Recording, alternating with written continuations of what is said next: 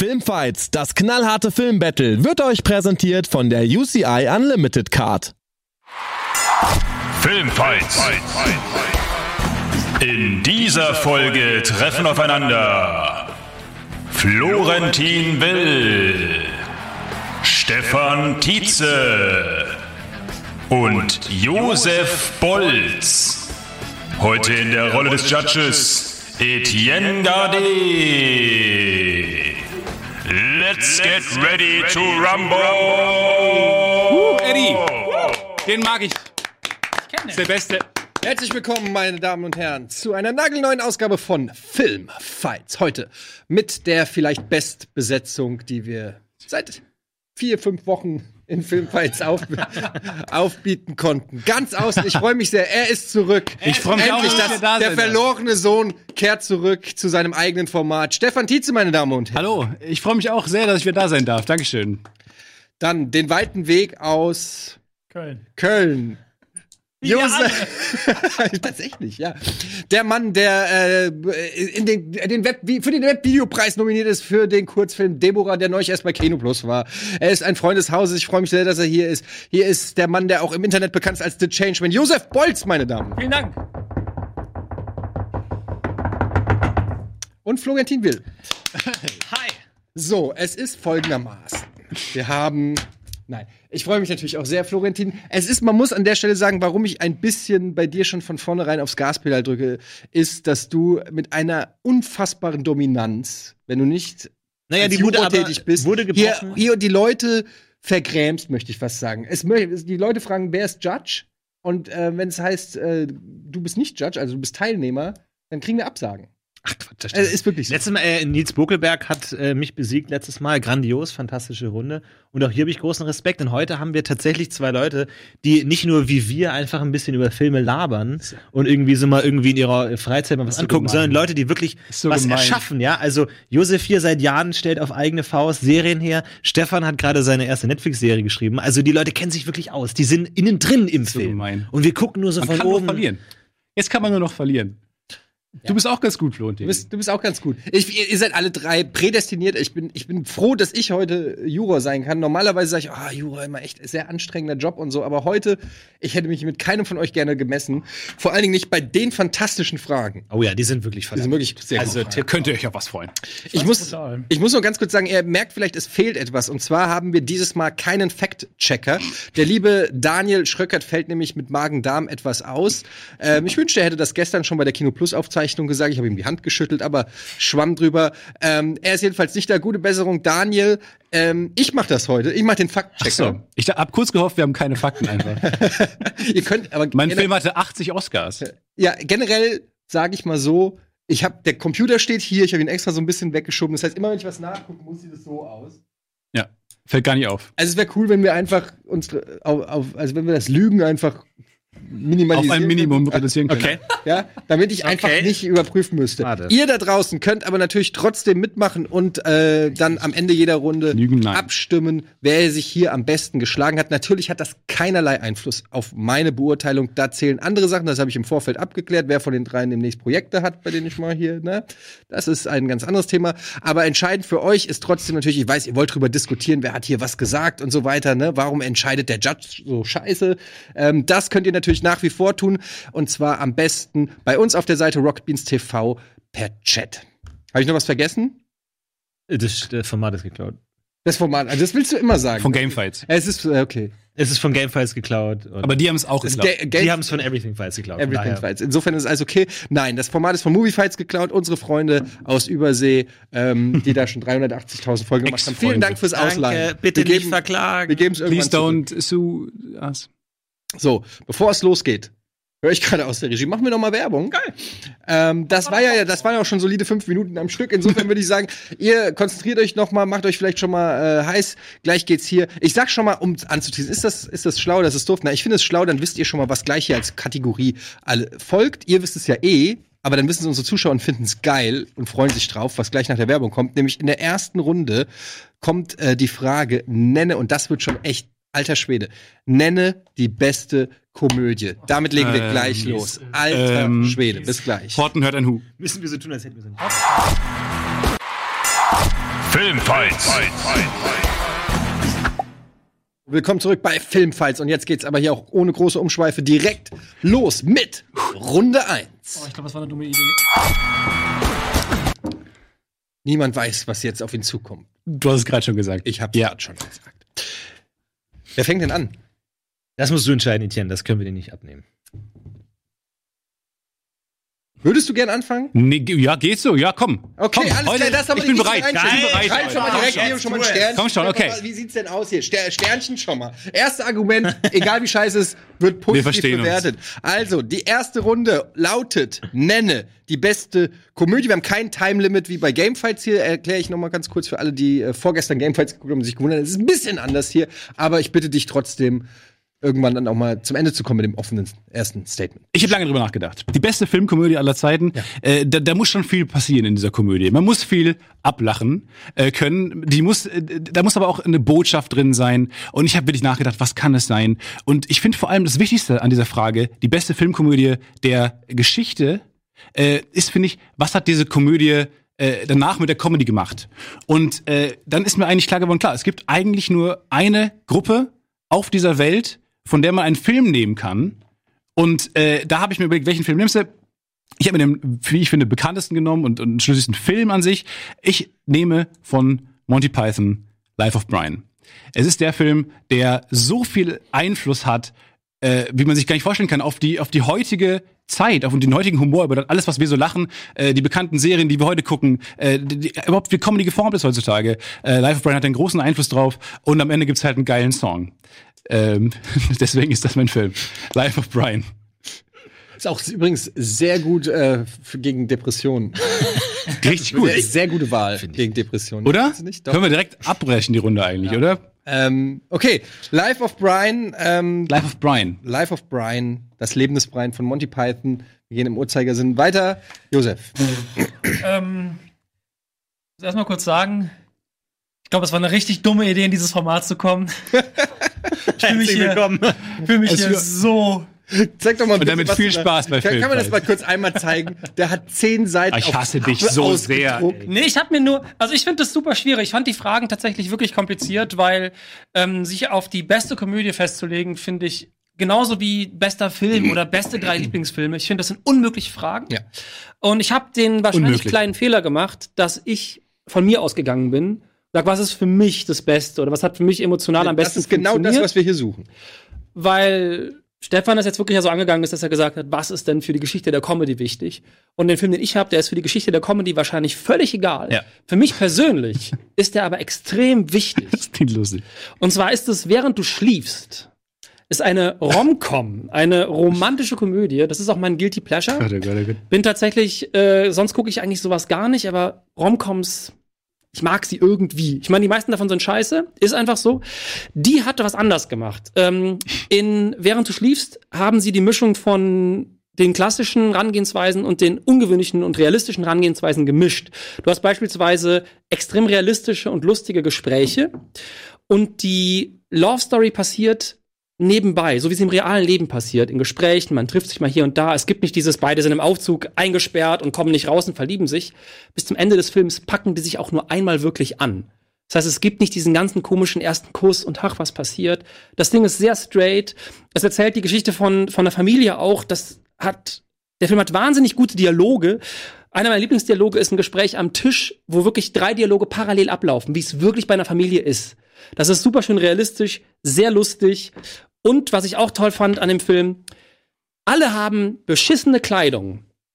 Und das ändert sich über den Film nicht. Es gibt nicht diesen Prinzessinnen-Effekt. Die sehen scheiße aus, die haben Kackklamotten an. Und irgendwann gibt's ja diesen Prinzessinnen-Effekt. Bam, Sandra Bullock hat sich jetzt verknallt, jetzt geht's los. Gibt es nicht. Die sieht bis zum Ende aus, als wäre sie aus einer fucking Müllhalde rausgekommen. Ich liebe das. Und um zum Ende zu kommen, es geht auch um die verschiedenen Schichten. Die Arbeiterschicht, die höhere Schicht. Und es ist alles wahnsinnig lustig, Etienne. Das ist gut zu hören. Äh, übrigens, richtig viel beschissene Klamotten gibt's bei Leben des Brian auch. Ja, bei Das stimmt. Das stimmt. Bei deinem auch? Okay, ich bin gespannt. Kannst recht für jeden Punkt aufschreiben. Ich glaube, das ist eigentlich, was eine Komödie letztlich ausmacht. Einfach Beschissene Klamotten.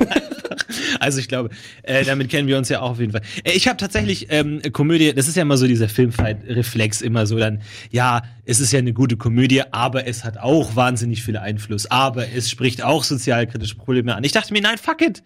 Ich nehme einfach den Film, der mich zum Lachen bringt und in dem ich mich einfach immer wieder gerne reinlegen will. Norbit. Den ich mir immer wieder. Norbit ist in der Hinsicht einfach eine gute Komödie, weil ich dachte mir, na klar, ich habe natürlich mein Aristoteles aufgeschlagen, Komödie, Happy End, mir egal. Ich dachte mir einfach mal, was ist ein Film, der gute Laune macht, den ich mir immer wieder anschauen kann, wo ich einfach ablachen kann, wo ich mich einfach an jede, auf jede Zeile freue, wo ich einfach reingehe und ich sage, oh, jetzt kommt die Szene und da kommt die geile Zeile und ich freue mich drauf und es kann natürlich nur the one and only The Big Lebowski sein. Äh, ein Film, den glaube ich jeder von uns schon 20 Mal gesehen hat, wo jeder einfach die 100 Zeilen kann, einfach äh, that's like your opinion, man. Shut the fuck up, Donny. Es sind einfach 100 Szenen. Immer wenn ich diese Bowling Alley sehe, habe ich einfach diese ganzen Zeilen. Du hast die genialen Figuren drin. Du hast äh, mit Walter den vielleicht besten Choleriker aller Zeiten auf Film, auf Film gebannt.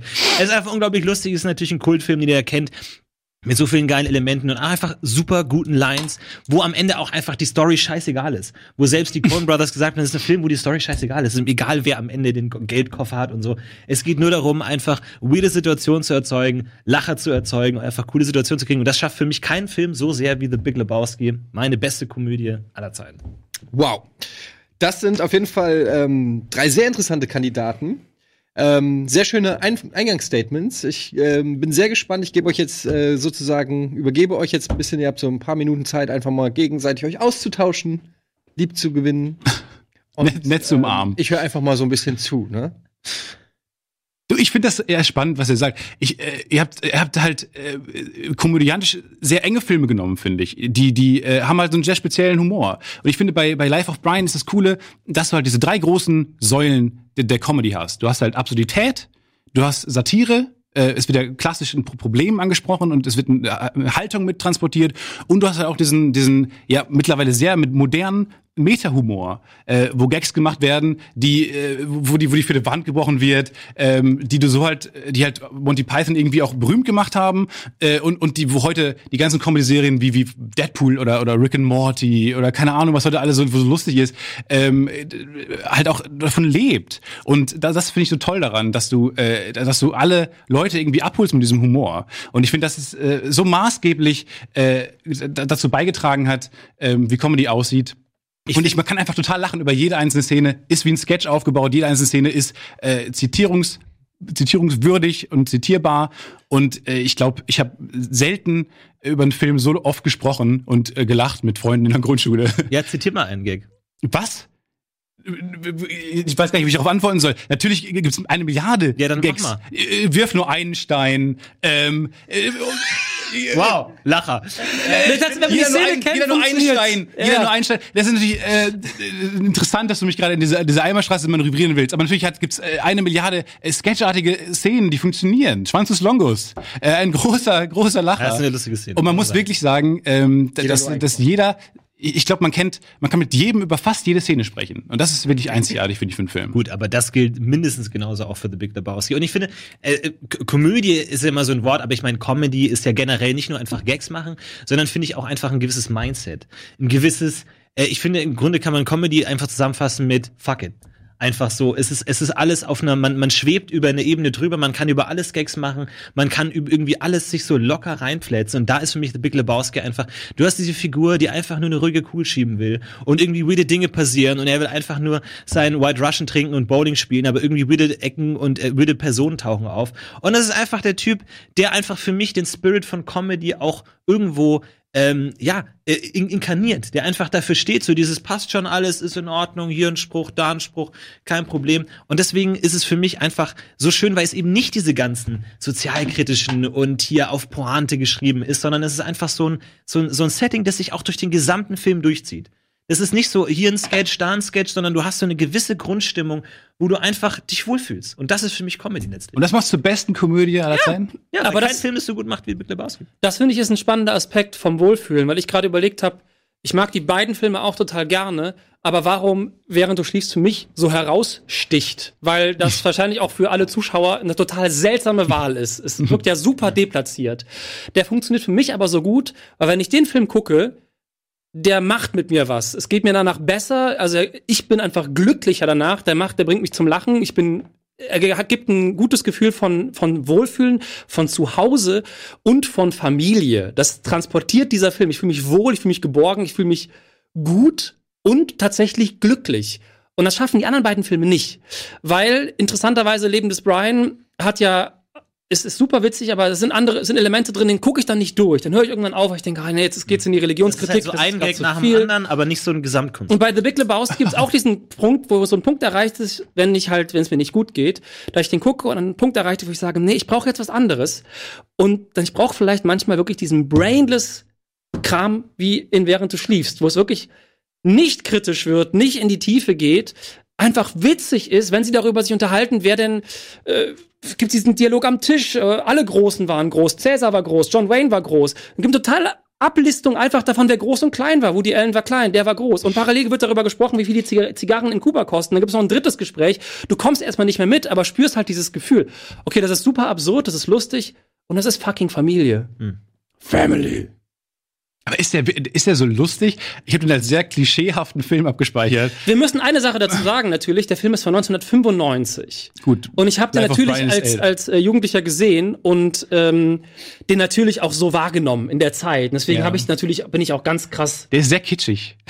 Muss Ist man der, sagen. aber- Und aber es ist eine Verwechslungskomödie, wo es halt auch ein paar gibt, äh, wo, wo, wo Zufälle eintreten, wo plötzlich der Verwandte hinter einem steht und dann, oh, er steht genau hinter mir, oder? Und natürlich stehen dann die ganzen Verwandten da, die es gerade nicht mitbekommen sollten. Und so, das ist alles so ein bisschen, Ja, na, das man hat stimmt. schon ein paar Mal gesehen. Richtig, wir haben es schon ein paar Mal gesehen. Ist auch nicht so gut gealtert. aber der ist halt von 95. Hast du es 95 schon ein paar Mal Ich glaube schon, dass es davor schon ein paar Verwechslungskomödien gab, die ähnlich kitschig waren. Das kann sein. Aber wie gesagt, ich glaube, bei dem Film ist halt das Besondere, dass er, check ich kurz. dass er den, Ja. dass er den Kitsch halt, den Kitsch halt mit neuen Elementen gemischt hat, dass sie halt ganz viel gebrochen haben. Und dann sagt er eigentlich das gute alte 80-20-Prinzip. Klar. Ne? Mach 80% das, was funktioniert, und 20% das Neues. Und das hat er genau gemacht. Ist halt so ein bisschen schwer zu vergleichen, ne? weil das ist halt eine klassische Rom-Com. Ja. Und wir müssen irgendwann definitiv auch nochmal über beste Rom-Com Ja. sprechen, weil ich liebe Rom-Coms. Das ist, finde ich, ein sehr, sehr, sehr tolles nicht? Format. Ähm, finde ich großartig. Deswegen ist es, glaube ich, so ein bisschen schwer zu Es ist wirklich wie Fände ich auch spannend, weil ich glaube, ich habe jede Romcom gesehen. Ich auch. Ja? Aber ich glaube, ich habe da jede möchte, Da gesehen. möchte ich nicht äh, Jury sein, sondern möchte ich dann mitbetteln.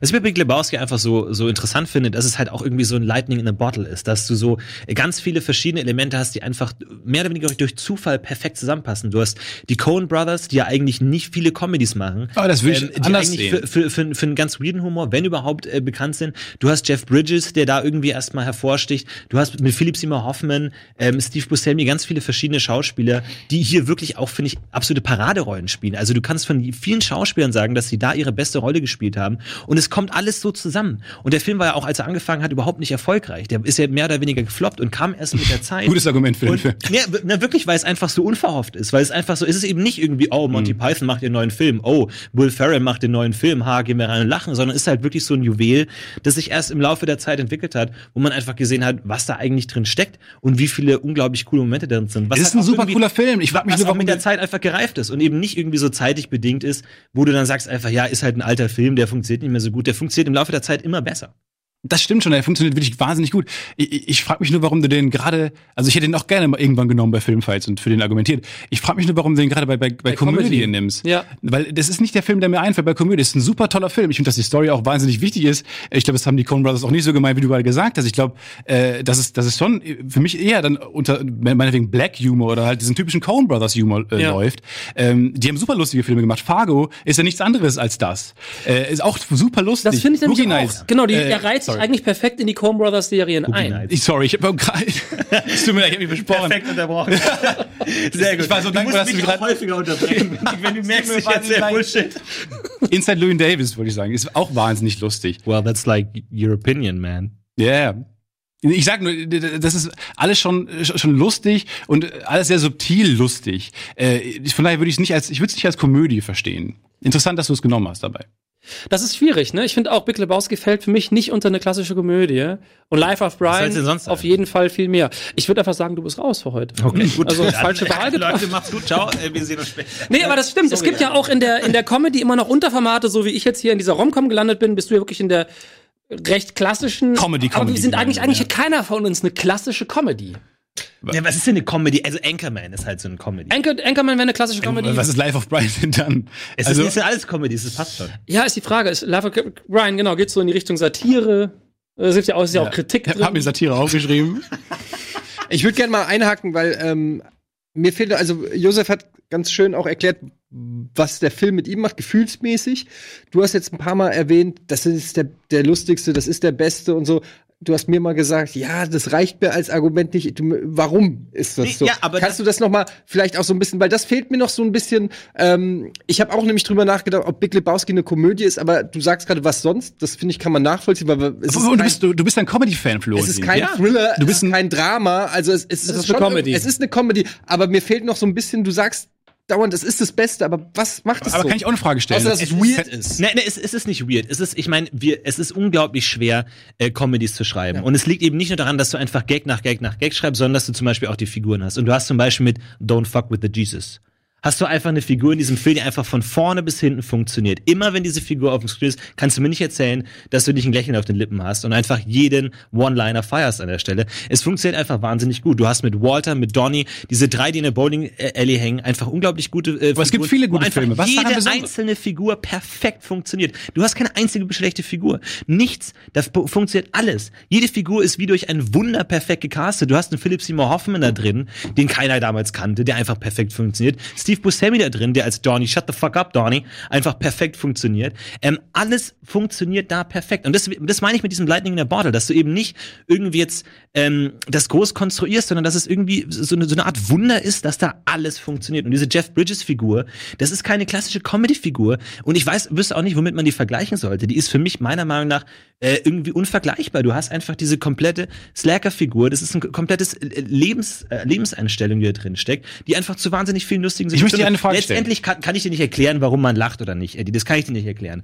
Und ich kann dir auch keine große Gefühlsduselei und irgendwie Satire und Politik geben. Was ich dir geben kann, ist ein Film, der einfach unfassbar viel Spaß macht, wo du dich einfach jetzt nach 20 Jahren noch an Das, Lions das, erinnerst. ist, das ist unbestritten, dass, dass der viel Spaß macht. Aber alle drei Filme machen Spaß. Ich, ich muss ja für mich gleich hier rausfiltern, warum dein Film mehr Spaß macht als Leben des Brian. Dann schau dir beide an und sag mir, welcher besser ist. Okay. Neues Format, aber auch interessant. Können wir eine vierstündige Pause haben? Aber kann ich kurz eine Frage stellen? Glaubst du, äh, der Sketch-Channel, für den wir beide gearbeitet haben, Gute Arbeit Originals, würde so, hätte so existiert, wenn es nicht Monty Python gegeben hätte? Und Filme wie Das Leben des Brian, von dem wir, äh, ich habe es nochmal mit ein paar Ausschnitte angeguckt, äh, unfreiwillig manchmal auch geklaut haben.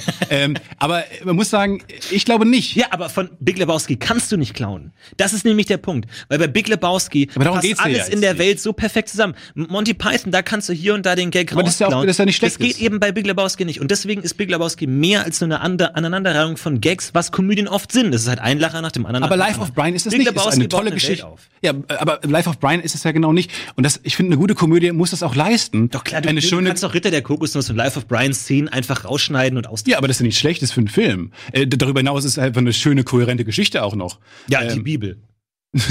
eine Parodie der Bibel. Jemand, der, ja, gut, äh, Jesus war, hieß nicht Brian zum Beispiel und der war auch nicht jemand, er war der, wirklich der Messias. Und ganz kurz, mein Film hat den cooleren Jesus. Okay, Sorry. Mic Don't drop. fuck with the Jesus. oh shit. Ja, wollte ich nur sagen. Das stimmt, da kann man wenig gegen sagen. Okay, ich würde jetzt ähm, ganz kurz ähm, einmal äh, den Chat-Aufruf machen. Ihr Leute, ihr könnt abstimmen, wie sich hier unsere drei ähm, Streithähne, muss ich wirklich sagen an der Stelle, ähm, geschlagen haben. Ansonsten würde ich jetzt jeden noch mal ganz kurz bitten, vielleicht noch mal kurzes Abschlussstatement machen wir jetzt doch. Habe ich mich gerade mal so entschlossen.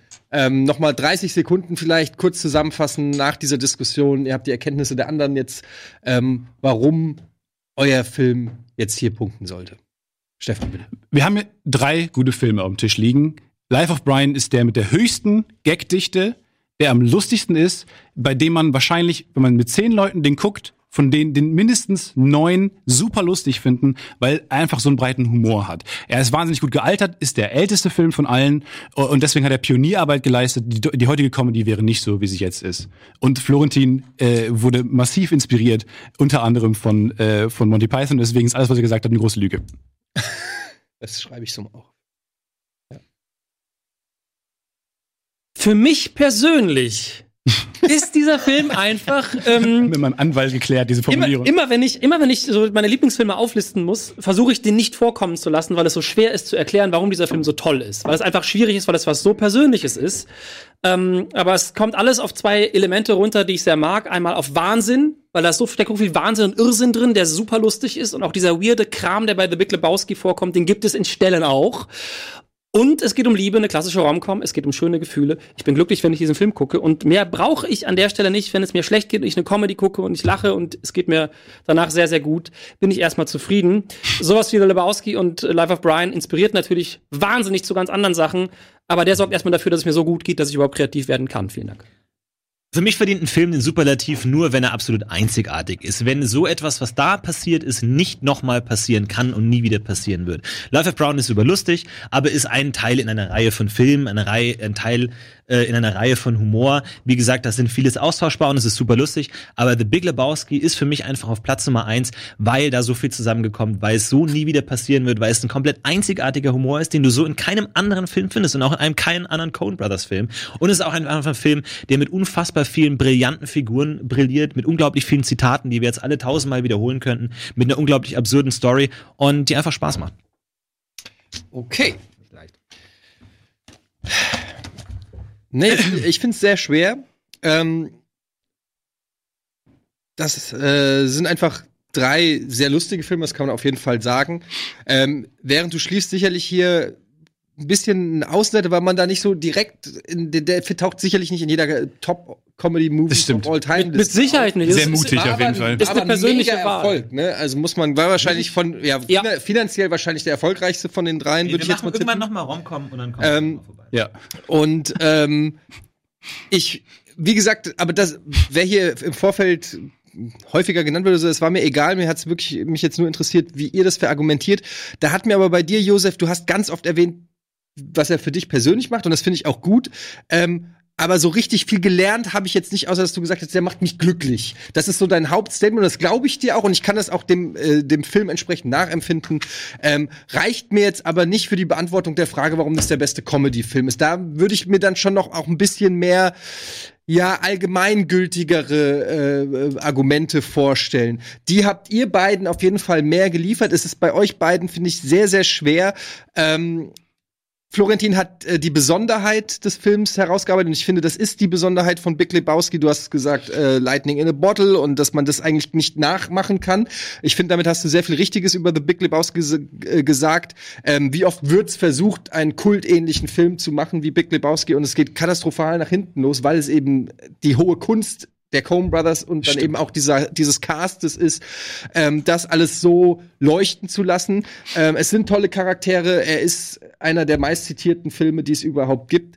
Ähm, da, da hast du äh, vollkommen recht. Du hast sehr oft ähm, aber auch einfach wie ich es eben auch schon gesagt habe, gesagt, der ist weird, der ist gut, weil er halt gut ist und weil die Schauspieler darin gut sind und weil sie die Besten sind und weil es die beste Leistung ist. Da weiß ich genau, da würdest du mir direkt eine verbale Schelle für geben, die kriegst du von mir deshalb auch.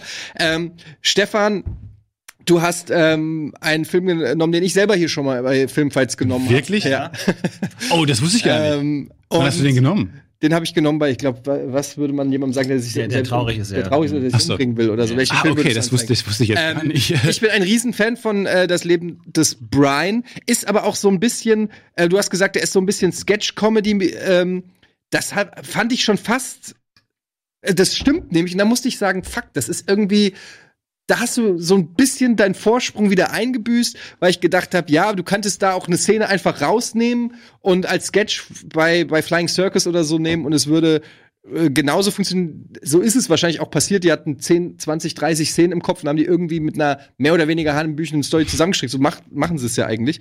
Ähm, nichtsdestotrotz ist der Film super lustig. Ähm, er hat ähm, diesen Soundtrack mit Always Look at the Bright Side. Er hat ähm, sicherlich ganz viele andere Comedies beeinflusst. Das heißt, die Relevanz von ähm, Leben des Brian kann man überhaupt nicht in, in, in Frage stellen. Ähm, ist aber natürlich jetzt einfach zu sagen, er ist der, der Älteste und äh, deshalb äh, immer noch lustig. Das ist so ein bisschen. Da hätte man auch einen Charlie Chaplin-Film oder was weiß ich nehmen können, dann wäre das ein Totschlagargument. Also das kann ich leider als Argument ähm, nicht gelten lassen. Was ich aber gelten lasse, ist, dass der wirklich für alle ist. Das ist ein Vorteil, den ich bei Leben des Brian gegenüber Big Lebowski sehe, weil ich immer noch genug Leute kenne, die da nicht reinkommen. Auch wenn es ein Kultfilm ist, aber ich kenne auch Leute, die sich auch nicht trauen, vielleicht zuzugeben, dass sie Big Lebowski gar nicht mal so lustig finden, weil er so eben gehypt und äh, cool ist. Und es ist schon ein spezieller Humor, den die Coen Brothers machen, der nicht für jedermann ist.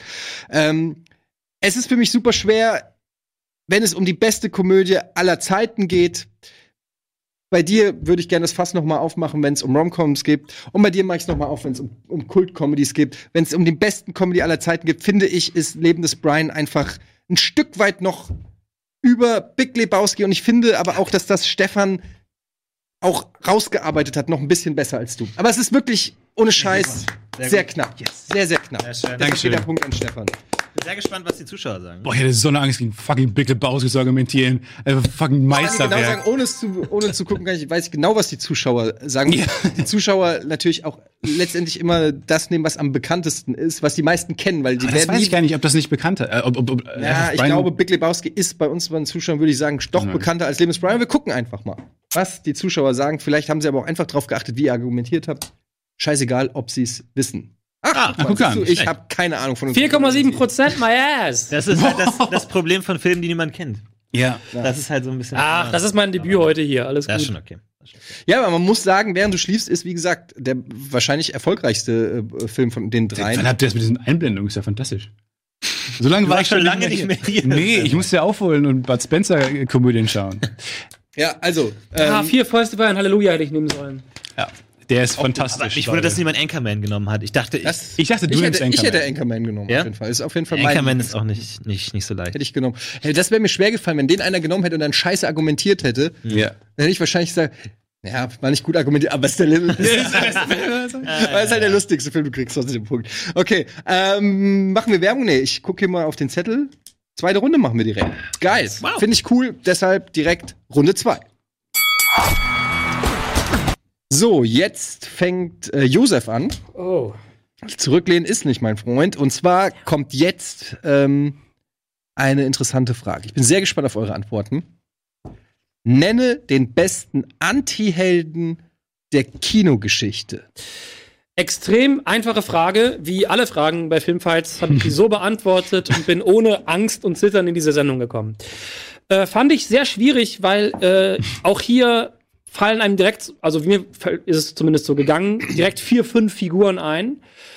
Ähm, und jetzt, wo ich merke, wie dieses Format funktioniert, bin ich mir doch nicht so sicher, ob das so gut war. Ich habe äh, Travis Bickle genommen. Äh, das ist der Hauptdarsteller aus Taxi Driver, Robert De Niro. Ein äh, Taxifahrer, der depressiver Einzelgänger ist, Schlafprobleme hat, sich dann verliebt in. Ach ja, Synopsis soll ich ja nicht erzählen, ne? Den kennen ja wahrscheinlich alle. Du kannst es kurz, ich würde es nicht zu lang jetzt machen. Äh, verliebt sich in eine junge Wahlhelferin. Das geht leider sehr schief, weil er so ein Einzelgänger ist, dass er tatsächlich auch nicht weiß, wie man datet und dass man nicht mit einer Frau ins Pornokino geht. Und am Ende, hat parallel gibt's noch eine Geschichte mit einer jungen Prostituierten. Am Ende rastet er aus äh, und will den Senator umbringen, macht es aber nicht und killt einfach eine ganze Bande von äh, Zuhältern, die die das junge Mädel, junge Prostituierte entführt haben und befreit sie in einem Akt von äh, roher Gewalt und wird damit zum Held von Manhattan. Richtig. Es ist halt Das ist die Story von Taxi Driver, das, das stimmt. ist die ja. Story von Richtig Taxi gut, Driver. muss man ja, sagen. ist auch. Ähm, und äh, ich habe, es ist, es ist eine sehr ambivalente Figur und äh, ich bin mal sehr gespannt, wie ihr das nachher aufbaut, weil ich glaube, ich habe es ein bisschen ungeschickt gewählt, weil wir haben jemanden, der tatsächlich ja kein Held ist, aber zum Held aufgebaut wird in der ganzen Geschichte. Im Grunde ist es jemand, der seine Wut irgendwann, die sich so aufgestaut hat, kanalisiert und morden möchte. Er überlegt sich, kann ich diesen Senator umbringen durch diese abgewiesene Liebe? Und er will diesen Hass irgendwo hinbringen und er versucht ihn dahin zu kanalisieren, wo es gesellschaftlich akzeptiert ist, indem er die quasi moralisch Verwerflichen, die Zuhälter umbringt und wird dadurch in der Rezeption des Publikums zum Helden, obwohl er das natürlich nicht ist, indem er in einen Laden reingeht und einfach zwölf Leute erschießt. Vor der jungen Prostituierten, zum Beispiel gibt's ja die Szene, wo er ähm, dem Typen das Messer, mit dem Messer absticht und sie ist direkt daneben, das 13-jährige Mädel, und sie sagt dann, bitte lass ihn am Leben. Und er knallt dem Typen einfach in den Kopf vor ihren Augen. Er traumatisiert das Mädchen auch noch richtig. Das heißt, aus dem, aus dem, es ist quasi ein Amokläufer, der einfach nur kanalisieren kann, wo er hingeht. In dem Film aber komplett äh, als Held dargestellt und auch wer bis zum, na gut, das stimmt nicht ganz, aber wir nehmen ihn als Helden am Ende auf jeden Fall so wahr und er ist ja auch wahnsinnig glorifiziert worden in dieser Rolle. Und auch im letzten Schnitt, in dem er noch in den Rückspiegel guckt, bevor der Film endet, siehst du ja noch mal den Wahnsinn in seinen Augen, weil er so verwirrt rumguckt und merkst wirklich, der ist nicht mehr ganz beisammen und das war wahrscheinlich nicht das letzte Mal, dass er ausgetickt ist. Okay.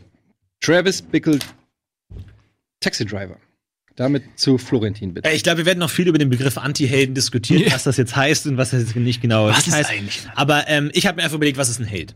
Ein Held ist ein Protagonist, der aufgrund seiner moralischen Integrität gewinnt. Ja, also der Schwierigkeiten überwindet, aber dadurch, dass er moralisch gestärkt ist, nimmt er den Zuschauer mit auf eine Reise und der Zuschauer weiß am Ende des Films, ah, es lohnt sich moralisch richtig zu sein, das Gute obsiegt in der Welt. Und jetzt habe ich mir gedacht, was ist das genaue Gegenteil davon? Was ist eine Figur, die sich unmoralisch verhält, die aber den Zuschauer auf genau die gleiche Weise packt?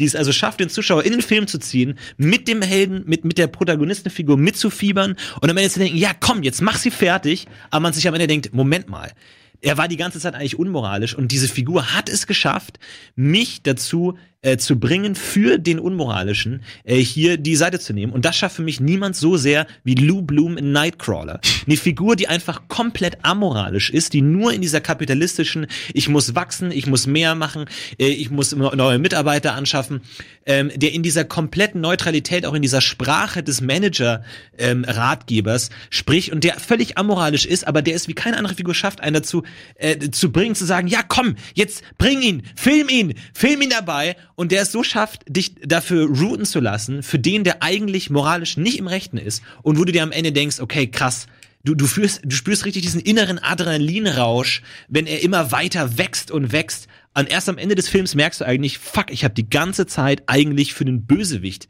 äh, hier, war ich auf der Seite des Bösewichts und das schafft niemand so sehr wie Lou Bloom.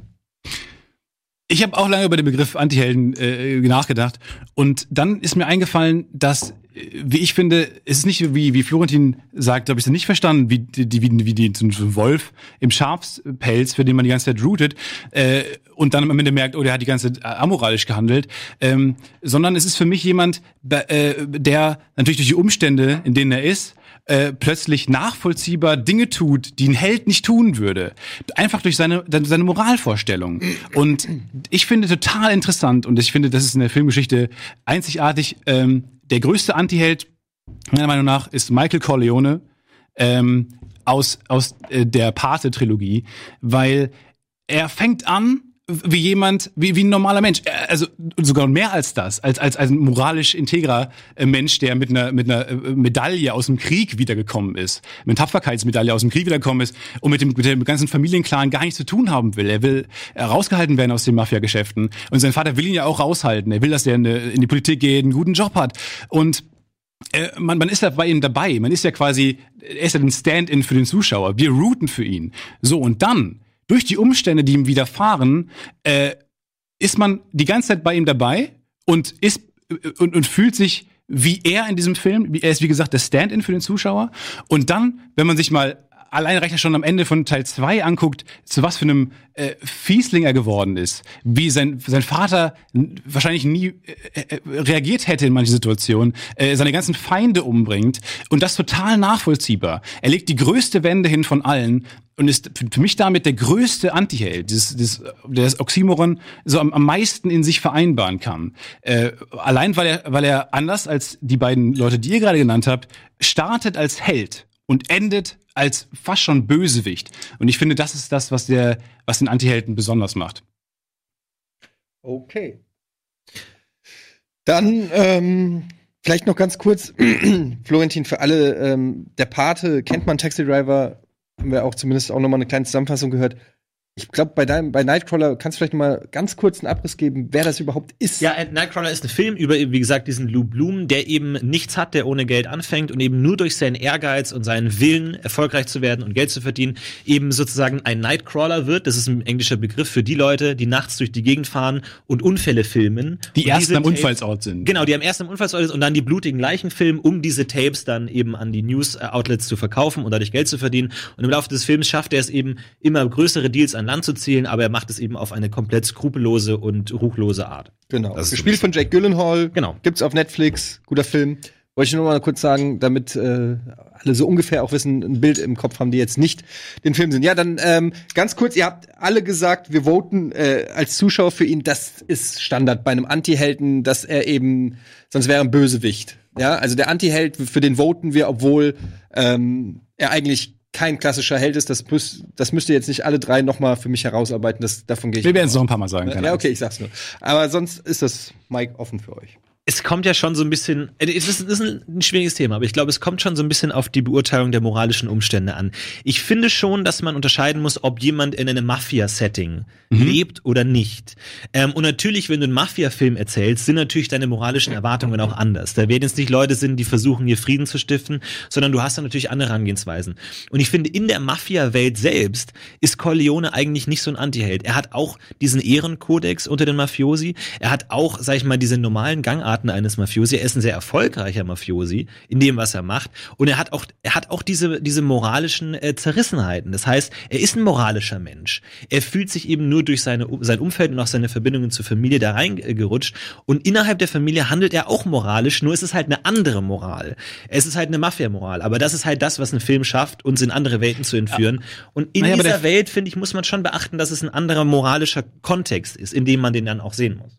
Das finde ich nicht so unbedingt. Der Film wird ja auch nicht aus der Perspektive, er wird ja auch, äh, schon sehr aus seiner Perspektive erzählt. Und er kommt halt nun mal aus Umständen, wo er nicht äh, Leute umbringt, einfach mal so, um Probleme zu lösen, sondern aus einer Welt. Äh, na gut, er war beim Militär, aber er kommt schon. nee, was ich meine, also äh, un, ohne, ohne, ohne rechtliche Grundlage. Er, das ist, das ist ja, glaube ich, Er ist kein Krimineller, meinst du? Genau, und, und, und das ist schon noch wichtig zu sagen. Äh, von daher glaube ich nicht, dass man einfach so den Kontext äh, da, da drauf äh, setzen kann und dann sagen muss, okay, äh, das ist alles okay, was er macht. Das ist nämlich nicht. Nee, ist nicht okay, Ähm, es der, ist Film erzählt nicht, dass es gut ist. Wenn Nein. Mafiosi jemanden erschießt, ist es was anderes, als wenn ein Zivilist jemanden erschießt. Das ist natürlich beides schlecht, aber Genau, zur aber das ist Betrachtung der Figur selber Auf jeden ist Fall. es, finde ich, schon nochmal Nur am Ende ist er sogar krasser als der krasseste Mafiosi im Film. Genau, und das er ist, ist, natürlich er ist schon. ein erfolgreicher Mafiosi. Er ist ein Held in der Mafiosi-Welt. Er ist kein Anti-Held. er ist, äh, gut, was ich, was ich bei Lou Bloom für ein Problem habe, ist leider einfach, dass er ein Psychopath ist. Und deswegen kann ich leider kein Argument von dir wirklich unterschreiben, weil ich verstehe nicht, was er macht. Aus einer menschlichen Perspektive verstehe ich nicht, was er tut, weil er ist krank. Er ist in meinen Augen, ist Lou Bloom, wie er grinst, das hat Joker-artige Anleihen, er ist ein Psychopath. Und deswegen ist mein Problem damit so ein bisschen, ähm, dass man dieses, diese Prämisse ähnlich wie den Mafia-Kontext schlucken muss, um ihn als Anti-Helden zu akzeptieren, überhaupt als Helden zu akzeptieren. Aber ich, ich finde, da hast du was ganz Gutes gesagt. Und zwar das, was du beschreibst, wenn du sagst, Psychopath ist, er ist völlig amoralisch. Er ist nämlich nicht einfach nur unmoralisch, er hat einfach gar keine Moral. Er macht einfach, was gemacht werden muss, um weiterzukommen. Und ich glaube nicht, also wenn du sagst, du kannst ihn nicht mit ihm identifizieren, okay.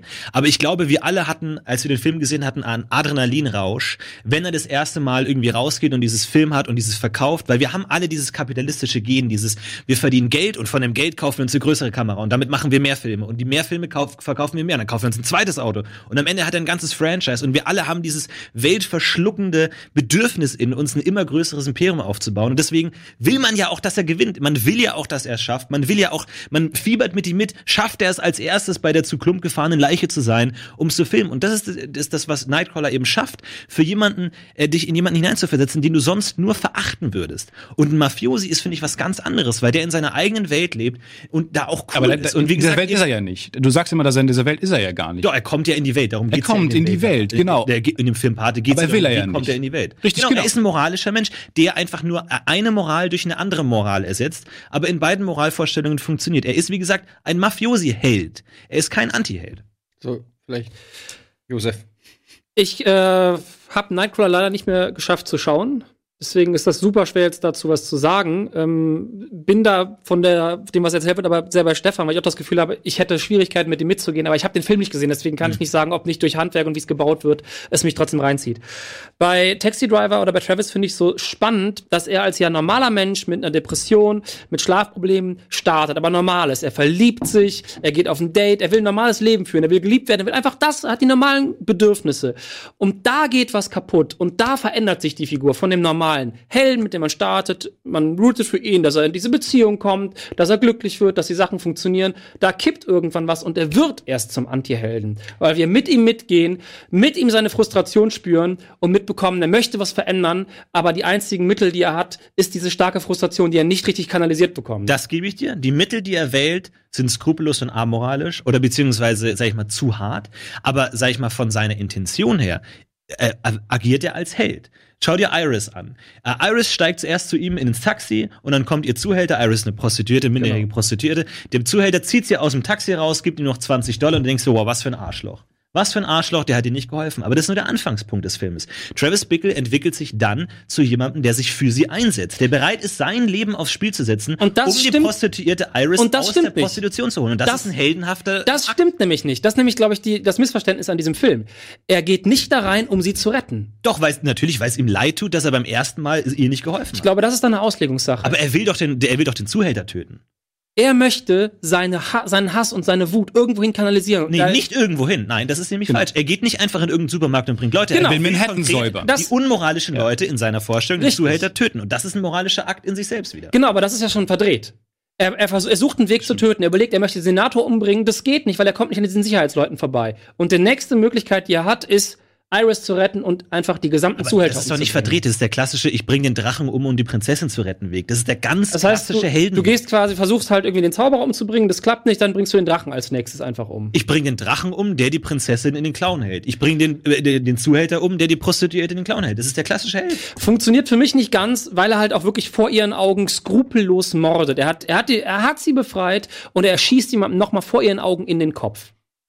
Ja, gut, das mag sein. Er ist, er ist natürlich, er ist natürlich extrem. Aber es geht ja nicht darum, ob er extrem ist oder nicht, sondern ob er einen moralischen Weg geht. Und oder was will er, was macht er Anti-Weg. was macht er danach? Danach möchte er sich erschießen. Genau. Aber er, ist hat bereit, keine Kugeln mehr. Opfern. Wofür? Er- er das ist ja nur noch Wut. Ist, doch kein Opfern. Du, du versuchst jemanden zu retten, angeblich, lässt aber deine Wut noch raus, tötest nochmal vor den Augen des Opfers, das du gerade retten willst. Dann willst du dich selber erschießen, Das stimmt, ohne er dass die tötet Frau einen Drachen, den er nicht gerettet hätte wurde. töten muss. Naja, aber er ist selber der Drache. Travis Bickle beschreibt in, in Ist das nicht ein Anti-Held? Nee, ab, überhaupt nicht. Das ist doch das größte Opfer, das man bringen kann, sich selbst auszuschalten, wenn man selber merkt, ich bin Teil des Abschaums, den ich versuche zu bekämpfen. Aber er hat nicht- Und am Ende bringt er sich selber um. Welchen heldenhafteren Akt gibt's denn noch? Aber es ist ein super egoistischer Move, weil er hat an dem Zeitpunkt ja noch niemanden gerettet. Aber er wollte sie retten. Er wollte Iris retten. Und er Wie wollte gesagt, es ich wieder gut machen, dass er ihr nicht helfen konnte beim ersten Zusammenstoß. Das ist heldenhaft für mich. Ist aber, glaube ich, an der Stelle wirklich eine Auslegungssache. Ja klar, aber Da müssten wir jetzt Scorsese, können wir das Scorsese irgendwie anfunken über Warte, den Faktencheck?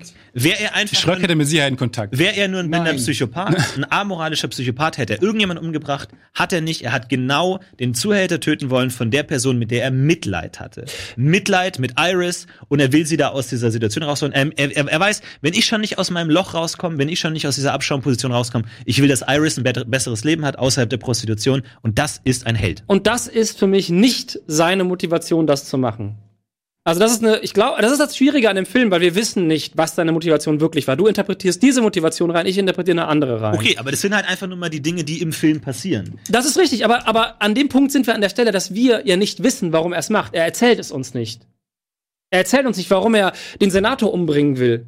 Und dann als nächstes, warum er dann doch den Zuhälter umbringt. Aber es ist ja jetzt keine Quantenphysik, wenn du sagst, oh, er hat gesehen, wie der Zuhälter Iris schlecht behandelt und dann will er den Zuhälter umbringen. Aber Weil es ist auch keine Quantenphysik, wenn du merkst, äh, äh, der Zuhälter hat jemanden schlecht behandelt, dann überlegt er, einen Politiker umzubringen und dann rettet er auf einmal die Prostituierte. Also dieser Umweg über den Politiker macht für mich das gesamte Gebäude kaputt. Aber du musst doch zugeben, dass er gewisse moralische, grundsätzliche Elemente haben, die auch ein Held hat. Er will den Bösewicht töten, um die Ja gut, aber es ist ja auch, Das sehe ich Das halt nicht doch- so. das gehört ja zum Anti-Held dazu, sonst wäre es ja nur ein Anti-Charakter. Nee, ist er eben nicht. Er ist der Antiheld ist das Gegenteil von einem Held. Ja, es ist ein Er Held, ist der, der nicht wir für seine Moral sich einsetzt, sondern genau das Das ist, Und das- das ist Nein, deine eine Definition. Das ist natürlich Ja. eine Definition. Aber ich finde, das Ja, stimmt tatsächlich aber auch, weil das auch, trifft auch auf Travis zu. Er, er setzt sich ja nicht für seine Moral ein, um sie zu retten. Aber wie gesagt, da, sehen, da haben wir einfach zwei Aber, aber allein wenn du sagst, um sie zu retten, das ist ein moralischer Akt. Aber das macht er will ja nicht. Nicht für sich, aber das, sondern aber das, für sie. ich sag ja, das macht er ja nicht. Okay, äh, ich, wir müssen jetzt mal, ihr kommt da glaube ich jetzt auch nicht auf den grünen Okay, Zweig, okay, weil okay. in dem Moment, wo einer nachgeben würde, würde er Ja. die Runde verlieren. Deshalb beende ich das Das ist ein guter Punkt. Aber was ich noch total Man spannend sich ja an, an, an Taxi Driver fand, was ich Ähm, eben noch nicht gesagt habe, ich finde das total spannend, dass es der einzige von den drei Filmen ist, der während man den Film guckt, die eigene Moral in Frage stellt. Mm. Hab ich, also fand ich jetzt auf jeden Fall da am stärksten, dass man da am stärksten mitgeht und überlegt, ist das am Ende wirklich die Zuhälter umzubringen, um dieses Mädchen zu retten? Ist das moralisch vertretbar oder nicht? Mhm. Gut, wir beenden es jetzt. Machen noch mal ganz kurz ein Schlussstatement. Äh, Josef, du fängst auch an, weil du auch mit der Runde angefangen hast. Haltet euch bitte kurz. An euch den Aufruf, ihr könnt wie immer abstimmen im Chat auf Rocket Beans TV. Ähm, geht's am einfachsten und am besten und deshalb macht das. Genau. Genau, also um das kurz noch zu Ende zu führen, weil bei äh, Nightcrawler habe ich das Gefühl, von dem, was ich gehört habe, wie gesagt, habe ich nicht gesehen, dass der Typ von vornherein äh, in einer gewissen Art und Weise gestört ist, weil er diese Videos macht. Das ist ja quasi, er ist ja die, die lebendig gewordene Bildzeitung. Und das heißt, er ist von vornherein geht er mit einem Makel in die Welt. Und beim Paten geht er direkt in die Welt der Mafia. Er möchte nicht dazugehören, aber er, er beugt sich irgendwann. Und Travis ist für mich die einzige Figur, wo ich mitgehe und bis zum Schluss merke, der gerät vom Weg ab. Und in letzter Instanz wird er ja gefeiert von der, von der, vom, vom Publikum von Manhattan, wird als Held gefeiert. Und ich muss mir die Frage stellen, ist das überhaupt, ist er ein Held oder ist er nicht an, der Stelle wirklich komplett verloren gegangen und zum Psychopathen geworden? Also ich, in mir löst es einfach einen moralischen Konflikt aus, wenn ich mit dem mitgehe. In Nightcrawler sehen wir Lou Bloom als Symptom eines amoralischen kapitalistischen Systems. Und diese Figur hat keine Moral. Sie ist nicht mal unmoralisch, sie hat keine Moral. Und wir als Zuschauer erleben, wie wir diese Figur sehen. Wir sehen den Rausch der News, wir sehen den Rausch der Bildzeitung, wir sehen den Rausch dieser nur auf Quoten geiernden, widerlichen Industrie. Und dieser Film schafft es, uns aber dazu zu sorgen, dass wir sagen, ich will, dass er gewinnt, ich will, dass er als erstes da ist. Und es schafft er wie kein anderer Film. Und er führt uns eben dieses perverse, amoralische System vor Augen. Eine Figur, die keine Moral kennt, die nur in äh, neutraler äh, Business-Ratgebersprache redet und der sich für völlig neutral erklärt. Und bis zum Schluss sind wir auf seiner Seite und erschrecken dann erst, wenn wir merken, auf wessen Seite wir da eigentlich die ganze Zeit waren. Das einzige Argument, was ich so richtig gegen Departe gehört habe, kam von Florentin und das war die, die Begründung, dass der ganze Film ja in einem Mafia-Kontext stattfindet und deswegen äh, die ganze Moral äh, schon mal eine andere ist. Ähm, dazu möchte ich noch ein letztes Argument sagen, äh, was mir gerade, äh, was, ich mir bis zum Schluss aufgehoben habe, äh, völlig bewusst. Er bringt seinen Bruder um. Das ist das Schlimmste. In Mafia geht's um eine Sache, Loyalität der Familie gegenüber. Und genau das bringt er damit ja, bringt er die Grundfesten Festen der, der, der, der Mafia-Ideologie ja äh, zum, zum Erschüttern äh, in, in, in Folge in der Parte 2. Spoiler. Entschuldigung, äh, ich weiß nicht, wer wann man Spoil äh, Filme spoilern kann. Äh, und zwei Oscar-Nominierungen sprechen ebenfalls eine deutliche Sprache für Al Pacino. Den Oscar für anti er ist der, der Oscar für Anti-Held. Äh, und er ist, man muss sagen, der von einem, von einem Marine, der eine, eine Tapferkeitsmedaille bekommen hat, hin zu, zu einem Mafiosi, der seinen eigenen Bruder umbringt, macht er, legt er eine Kehrtwende hin, bei dem man ihm die ganze Zeit folgt. Er ist kein Psychopath, er kommt als normaler Mensch, fängt er an, dem wir uns alle identifizieren können, äh, bringt er am Ende seinen Bruder um und wir verstehen warum. Und das schafft kein anderer Film und so wie das. Und es ist einfach ein Klassiker und deswegen völlig zu Recht äh, einer der beliebtesten Antihelden. Okay, wow. Das ist echt schwer. Ähm, ihr seid alle irgendwie knapp beieinander. Ich versuche mal ganz kurz zusammenzufassen. Ähm, also Josef, du sagst, ähm, was ich ein sehr gutes Argument finde, ähm, dass wir bei Travis Bickle uns auch selber fragen, darf er das? So wie bei Kristall. Das, das ist kurz das Kopf hochgekommen, schlimmste Vergleich. bisschen Kopf hochgekommen. Ja, das ist, der hat komischerweise, der hat es durch dieses Hat's das ist so seinen Namen da reingebracht. Das ärgert mich selber, dass das der erste Name ist, der gleich Ja. aufpoppt. Aber das, man fragt es sich wirklich bei, bei Travis Bickle. Er macht Sachen, wo man eigentlich klatscht äh, und sagt, ja, richtig so, und dann merkt man irgendwie so, ah, wow, wow äh, Moment, äh, eigentlich ist das ja nicht okay. Ähm, das finde ich, ähm, hast du sehr gut herausgearbeitet, dass man als Zuschauer diese Selbstjustiz sozusagen ähm, äh, feiert und ihn als ähm, einen Held sieht, der ja eigentlich im, in dem Sinne nicht ist, sondern eigentlich ein Psychopath, der auch bereit wäre, ein, ein Attentat auf einen Politiker zu machen. Genau, aber trotzdem sind wir befreit, wenn er es schafft. Und das ist natürlich durch äh, den Charakter von Jodie Foster, diese beschützenswerte äh, Prinzessin, wie Florentin auch richtig gesagt hat, natürlich aber auch so ein, ich sag mal, ich liebe den Film, aber es ist natürlich klar, relativ einfach. Äh, bei Taxi Driver finde ich immer, Es ist so einfach, ein 15-jähriges Mädchen aus den Klauen von Drogendealern und, und, und weiß ich nicht was zu befreien. Das ist so, da bist, da, du bist relativ schnell auf der Seite von Travis Bickle, selbst wenn er da Save the cat. Äh, Genau. Save the girl. Wenn du halt, Fall. äh, wenn du davor, wenn, egal was er davor gemacht hätte, solange er am Ende das Mädel rettet, werden wir ihm am Ende vermutlich vergeben. Das ist, glaube ich, ein bisschen das, was Florentin auch ähm, mit der ähm, Prinzessin und Drachenmetapher so angegriffen hat. Ich finde, ähm, das war ein ganz, ganz äh, valider Punkt. Florentin begründet bei äh, Lou Blum vor allen Dingen darüber, dass er sehr amoralisch ist, dass er von Anfang an amoralisch ist, dass er, ähm, aber dass wir uns als Zuschauer mit identifizieren, weil er dieses ähm, kapitalistische oder dieses sich ständig verbessern wollende, nie zufrieden sein, immer nach dem Besseren streben wollende ähm, Prinzip ähm, ist, womit wir uns als Zuschauer irgendwie identifizieren können, obwohl er eigentlich eine widerwärtige Person ist und einen widerwärtigen Job ausübt. Und dann haben wir ähm, eben noch Michael Corleone, der als ein guter Typ anfängt, ein, äh, ein Ehrenmann. Ja. Ja, ist ein gra gerader Rücken. Du sprichst in der Sprache der Jugend. genau.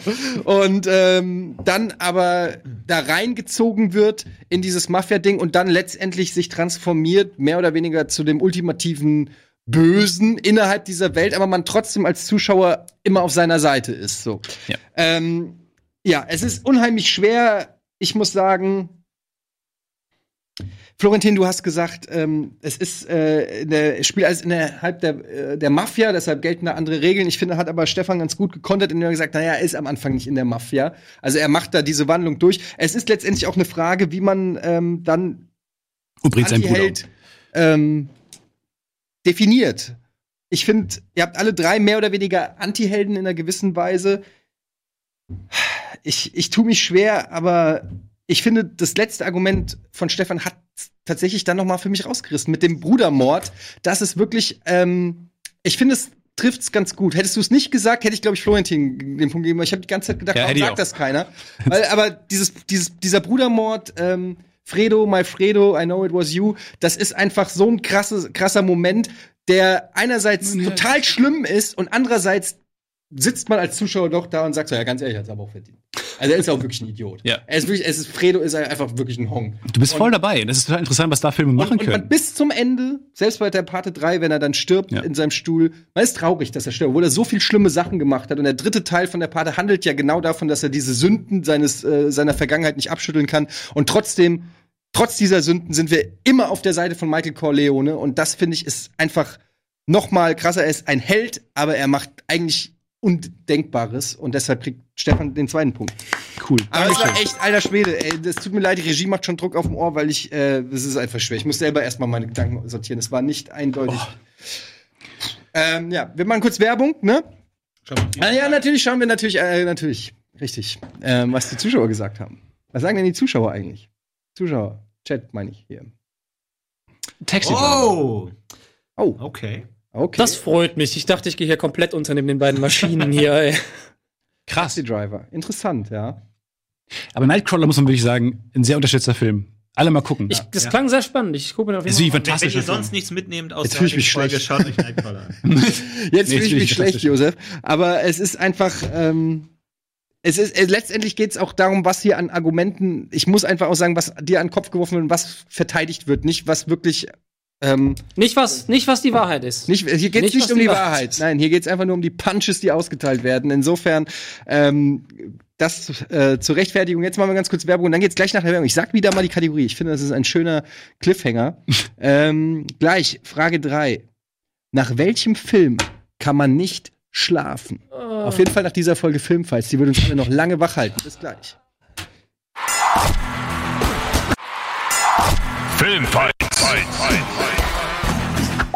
Herzlich willkommen zurück zu Filmfights. Und es ist, wird hier noch heiß diskutiert. Ähm, ja, es ist schwierig, ne? Es ist schwierig. Es ist wirklich schwierig. Es ist, aber man muss einfach mal Auch noch mal, schwierig ohne Faktenchecker. Es gibt gar keinen Michael Corleone bei der Party. Nee.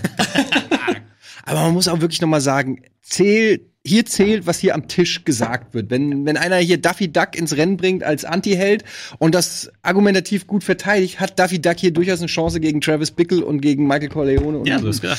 Äh, also das noch mal, es geht hier nicht darum, ein, weiß ich nicht, eine Bestenliste Das aufzustellen. ist wie in der die- Politik. Exakt. Die Wahrheit ist relativ an diesem Tisch. Genau. In diesem Sinne kommen wir jetzt zu Runde drei. Bang. Jetzt ist es lustig. Ach ja, genau. Und nochmal hier der Aufruf an euch, liebe Zuschauer, bevor ich die Frage wiederhole. Ähm, wir brauchen noch für die Finalrunde, also für die Schnellraterunde, brauchen wir natürlich von euch noch entweder oder Fragen.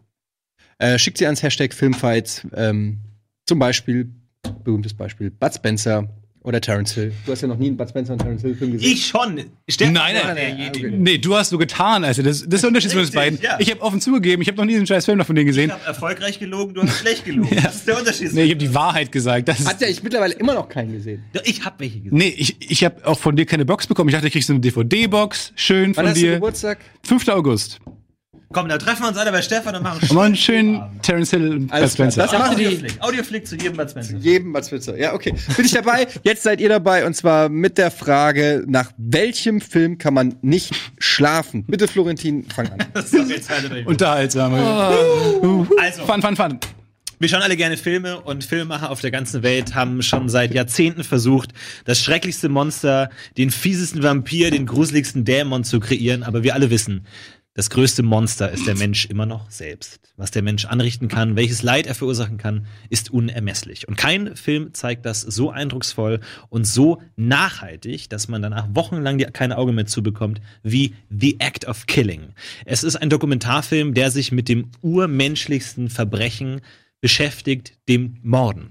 Und es geht hier um eine Gruppe von indonesischen ähm, ja, Rentnern, könnte man sagen, die vor einiger Zeit ein unglaubliches Verbrechen begangen haben. Sie haben über eine Million sogenannte Kommunisten oder sonstige äh, unerwünschte Menschen nach ihrer Idee umgebracht. Äh, Das ist jetzt ein Genozid, wie es viele in der menschlichen Geschichte gibt. Da denkt man sich, mein Gott, was ist daran an diesem Dokumentarfilm so besonders? Und dieser äh, Dokumentarfilm schafft es durch einen gewissen Kniff, diese Grausamkeit besonders nah zu machen. Und zwar werden diese Täter dazu aufgefordert, einen Film zu drehen über ihre Taten. Sie müssen also selbst sich und ihre Taten neu inszenieren. Und dabei die furchtbarsten, schlimmsten Akte, die ein Mensch überhaupt nur vollbringen kann, relativ frei und locker so vor der Kamera präsentieren und die erzählen da, das haben wir das gemacht. Und genau wie haben wir da, mussten wir, dann haben wir äh, irgendwie war es schwierig, so viele Leute umzubringen, dann haben wir uns eine neue Technik überlegt, äh, Leute umzubringen. Und dieser Film geht wirklich so dermaßen ans Herz, weil es nicht nur zeigt, was Menschen, wozu Menschen fähig sind, sondern auch wie locker Menschen danach noch über ihre schrecklichen Taten reden können. Und wenn ihr diesen Film gesehen habt, die letzten zehn Minuten da, da dreht euch wirklich alles um. Das hat ein Film noch nie geschafft bei mir, einen solchen Effekt hervorzurufen. Deswegen The Act of Killing, äh, einer der eindrucksvollsten, wenn nicht sogar der eindrucksvollste Dokumentarfilm aller Zeiten. Und danach habe ich kein Auge mehr zugekriegt. Das war wirklich furchtbar. Gott. Es ist echt schwierig nach einem Genozid-Dokumentation. Äh, gut. Ich habe einen Horrorfilm genommen. Ähm, äh, es ist ein gutes Jahr gewesen. Gremlins. Ja gut, das ist jetzt doof, ehrlich gesagt. Ähm, nee, ich habe äh, äh, mit, meinen, meinen Schulfreunden konnten wir uns immer nicht auf Filme einigen. Wir haben uns dann immer für äh, den kleinsten gemeinsamen Nenner entschieden. Das waren Horrorfilme. Wir haben fast alle geschaut, würde ich mal behaupten, irgendwann. Und ähm, deswegen äh, habe ich überlegt, was waren so die Top 5, wo ich nicht schlafen konnte. Da war auf jeden Fall irgendwie In- Insidious dabei, was mich nachhaltig äh, verstört hat. Aber auf Platz eins ein Film, den ich dieses Jahr im Kino gesehen habe, der war, der hat mir fan- wirklich fantastisch gefallen und ich konnte danach wirklich einfach nicht schlafen. Ich bin 24 Jahre alt, ich war im Kino, bin nach Hause gekommen und konnte nicht schlafen, ich habe an die Decke gestarrt. Ähm, und das war Hereditary, ein wirklich fantastischer Horrorfilm, äh, ein Regiedebüt. Und es sieht einfach nur fantastisch aus und es erzählt eine, und das machen Horrorfilme mittlerweile nicht mehr aus irgendeinem Grund, ähm, eine, eine total erstmal scheinbar ähm, eine Familie, wie sie existieren könnte. Und nicht einfach nur so äh, Leute, wo man eher das Gefühl hat, ja, die sterben jetzt gleich jeden Moment. Und man ist nicht einfach auf dem billigen Scare aus, sondern es ist einfach eine wahnsinnig subtile Geschichte über die Schrecken äh, in einer in einer Familie, über, über Probleme in einer Familie. Äh, so zugespitzt und so groß gemacht, dass es einfach nur äh, wirklich schlimm ist. Gespickt mit ganz normalen Horrorelementen, äh, die ich so auch aber noch nicht in der Form gesehen habe, dass sie mich wirklich neuartig verstört haben. Und dass hinzukommt, dass der Film so komplex gemacht ist und da hat man sich einfach so viel Mühe gegeben bei bei A24 auch ähm, und so viel Liebe zum Detail, dass man einfach das ich bin noch nie aus dem Kino gegangen und alle haben über den Film gesprochen und ich hatte Bock zuzuhören, was sie über den Film sagen. Normalerweise ist mir scheißegal und ich will einfach nach Hause und ich will nicht jetzt irgendwie hören, was andere von dem Film gehalten haben. Aber bei diesem Film haben alle Dinge entdeckt und haben eine andere Theorie gehabt. Und ich bin nach Hause gegangen, habe das bei YouTube eingegeben, äh, Analysis, und dann waren einfach so Dinge, 60 Dinge, die ihr verpasst habt bei Hereditary. Einfach so viele Sachen, dass man zum einen diesen Horroraspekt hatte, äh, der mich nachhaltig verstört hat, wo ich deswegen ich nicht schlafen konnte. Aber dann konnte ich auch nicht schlafen, weil ich die ganze Zeit recherchiert habe, was es äh, für, für Fantheorien gibt. Und der Regisseur ist auch noch wahnsinnig jung und äh, sieht aus wie so ein, so ein wie, wie jemand von uns. Der könnte hier sitzen und hat einfach einen mega Film gemacht und der ist auch noch wahnsinnig jung und deswegen hat er äh, auch noch Bock, diese ganzen Fragen zu beantworten und äh, befeuert auch noch irgendwie das Reddit und so Du weiter. lagst im Bett, wo bin ich falsch abgebogen? Warum kann so ein junger Typ so einen Horrorfilm machen? Und es war, es war wirklich cool, äh, die ganzen Theorien zu lesen, die ganzen Dinge, die ganzen versteckten äh, Easter Eggs, die eine ganz neue Story erzählen. Stefan, bitte zum Ende. Wahnsinnig vielschichtig und deswegen war das ein, ein, ein der Film, auf dem ich nicht schlafen konnte. Josef. Okay, zwei weitere Filme auf der Watchlist.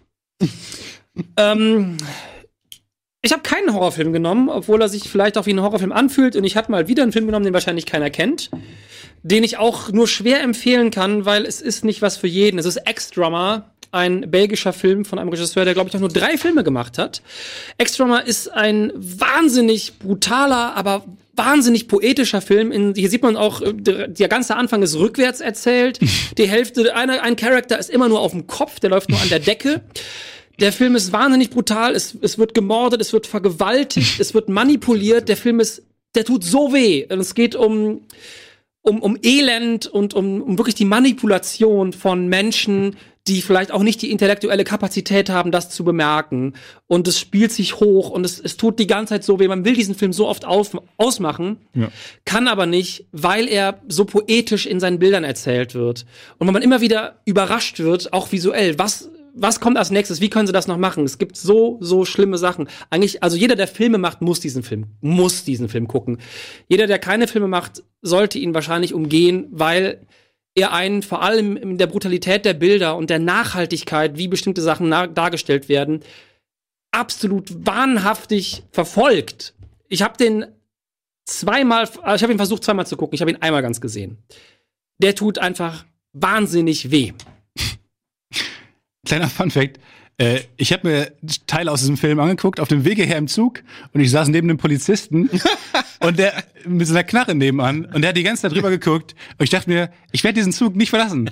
äh, ich war kurz davor anzurufen und zu sagen, äh, Film war jetzt ohne mich heute leider, ich bin im Knast, weil die halten mich für verrückt.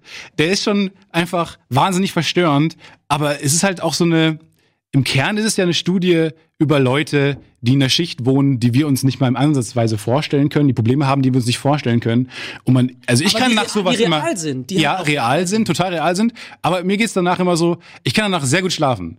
In meinem Bett, in meiner Wohnung, die ich bezahlt bekomme und mir geht's gut in Deutschland. Also, und was ich ist das für ein soziales Menü? Das ist irgendwie soziale Unterschicht oder was meinst du? Ja, Okay. also das, Das ist, das schon, ist ja. also wirklich aber auch so, gesehen äh, die, man kann schon sagen, dass die in gewisser Weise auch geistig benachteiligt sind. auf jeden Fall. Ne? Also es ist, wird nicht so klar rausgearbeitet, aber äh, also deutlich genug angedeutet, aber ich kann jetzt nicht den, den Grad Ja, ja. benennen. Ja. Äh, Es ist nur so, ich kann nach solchen Filmen immer sehr gut schlafen. Ich habe immer, mega unterschiedliche Filme einfach. ja, es ist, ich will auch jetzt einfach Aber nicht gegen halt diesen Genozid argumentieren. Du bist halt auch ein abgebrühter Motherfucker, ne? Das sagen mir viele, ja. Das ist Stefan. Das ist mein zweiter Vorname. Ich finde es interessant, was du über Hereditary gesagt hast, weil ich hatte den genau gegenteiligen Eindruck im Kino. Äh, der Film ist super gut bis auf das Ende.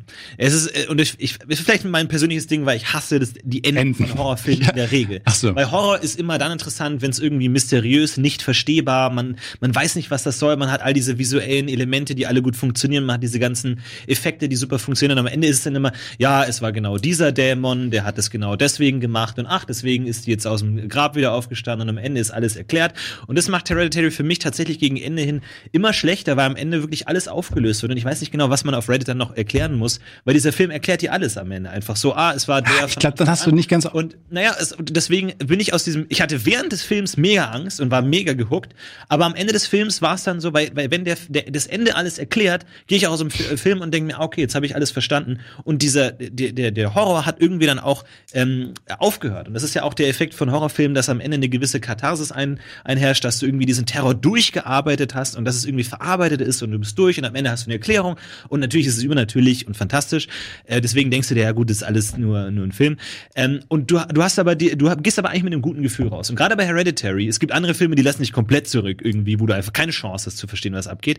Hereditary lässt dich mit einem wohligen Gefühl im, im, im Vergleich rausgehen, weil du alles verstehst. Und deswegen Oh. äh, fand ich das genau gar nicht so bei Hereditary. Mhm. Man ich muss mir dazu sagen, dass Florentin halt auch ein YouTube-Video gemacht hat mit 60 Things You Don't Know About Hereditary. Ja, Ja. ja, ja. 60, die ich verstanden habe, die ihr nicht verstanden habt. Oh. ja. Ja, nee, das sehe ich alles sehr anders. Vor allem, dass ich danach auch noch im Bett lag. Und es gibt diese eine Und furchtbare auf Reddit Szene, gesurft hast und deswegen nicht schlafen konntest, hat nichts mit der Gruseligkeit des Films zu tun. Stefan. um die Probleme des Alltags mich eingeholt haben. Und ich dachte, fuck, fuck, fuck. Äh, nee, das war, äh, also es gibt zum einen die Szene, es, es tut mir leid, ich muss es spoilern. Ihr könnt ja kurz ja, weghören. wir spoilern generell jeden Film. Ich, ja, aber bei Hereditary ist halt, kennt halt niemand, das tut mir auch leid. Ähm, es gibt die Szene, wo der, wo, äh, es, ich dachte nach dem Trailer, es geht um das Mädchen. Mhm. Das, das, das, der Film spielt die ganze Zeit, bricht er mit einer Erwartung und er spielt die ganze Zeit mit Nee, dir. enttäuscht und, dich, das macht der Film. Alle denken sich, wow, dieses aber lass mich Mädchen kurz, ist super krass. lass mich kurz erzählen. Äh, weil dann gibt's dieses, dieses Mädchen und plötzlich wird sie von ihrem Bruder in einem Unfall umgebracht. Der fährt nach Hause, ist high, kommt mit ihr von der Party, die Mutter zwingt äh, ihn, sie mitzunehmen zur Party und er, er fährt high nach Hause und sie lehnt sich aus dem Fenster und dann kommt ein, äh, steht am Rand ähm, so ein Strommast und reißt einfach ihren Kopf weg. Und das kommt aus dem absoluten Nichts. Und das ganze Kino war ganz ruhig. Und ich habe wenige Momente gesehen, jemals im Kino, wo das ganze Kino wirklich so, du hättest wirklich alle, du hörst, hast wie, wie mit der Maus die Augen nicht zugehen gehört. Es war wirklich gruselig.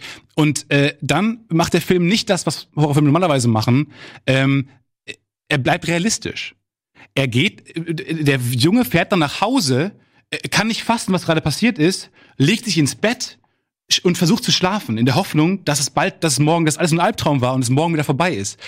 Und jeder von uns, der schon mal wirklich ein Trauma irgendwie erlebt hat, äh, kennt dieses Gefühl. Wird dann geweckt vom Schrei der Mutter, die die Und- Leiche. Genau, und da, genau. Und er wird dann morgens äh, wird er geweckt vom Schrei der Mutter ähm, und äh, er wacht auf und dann setzt die Panik erst ein. Das war alles real, was ich erlebt habe.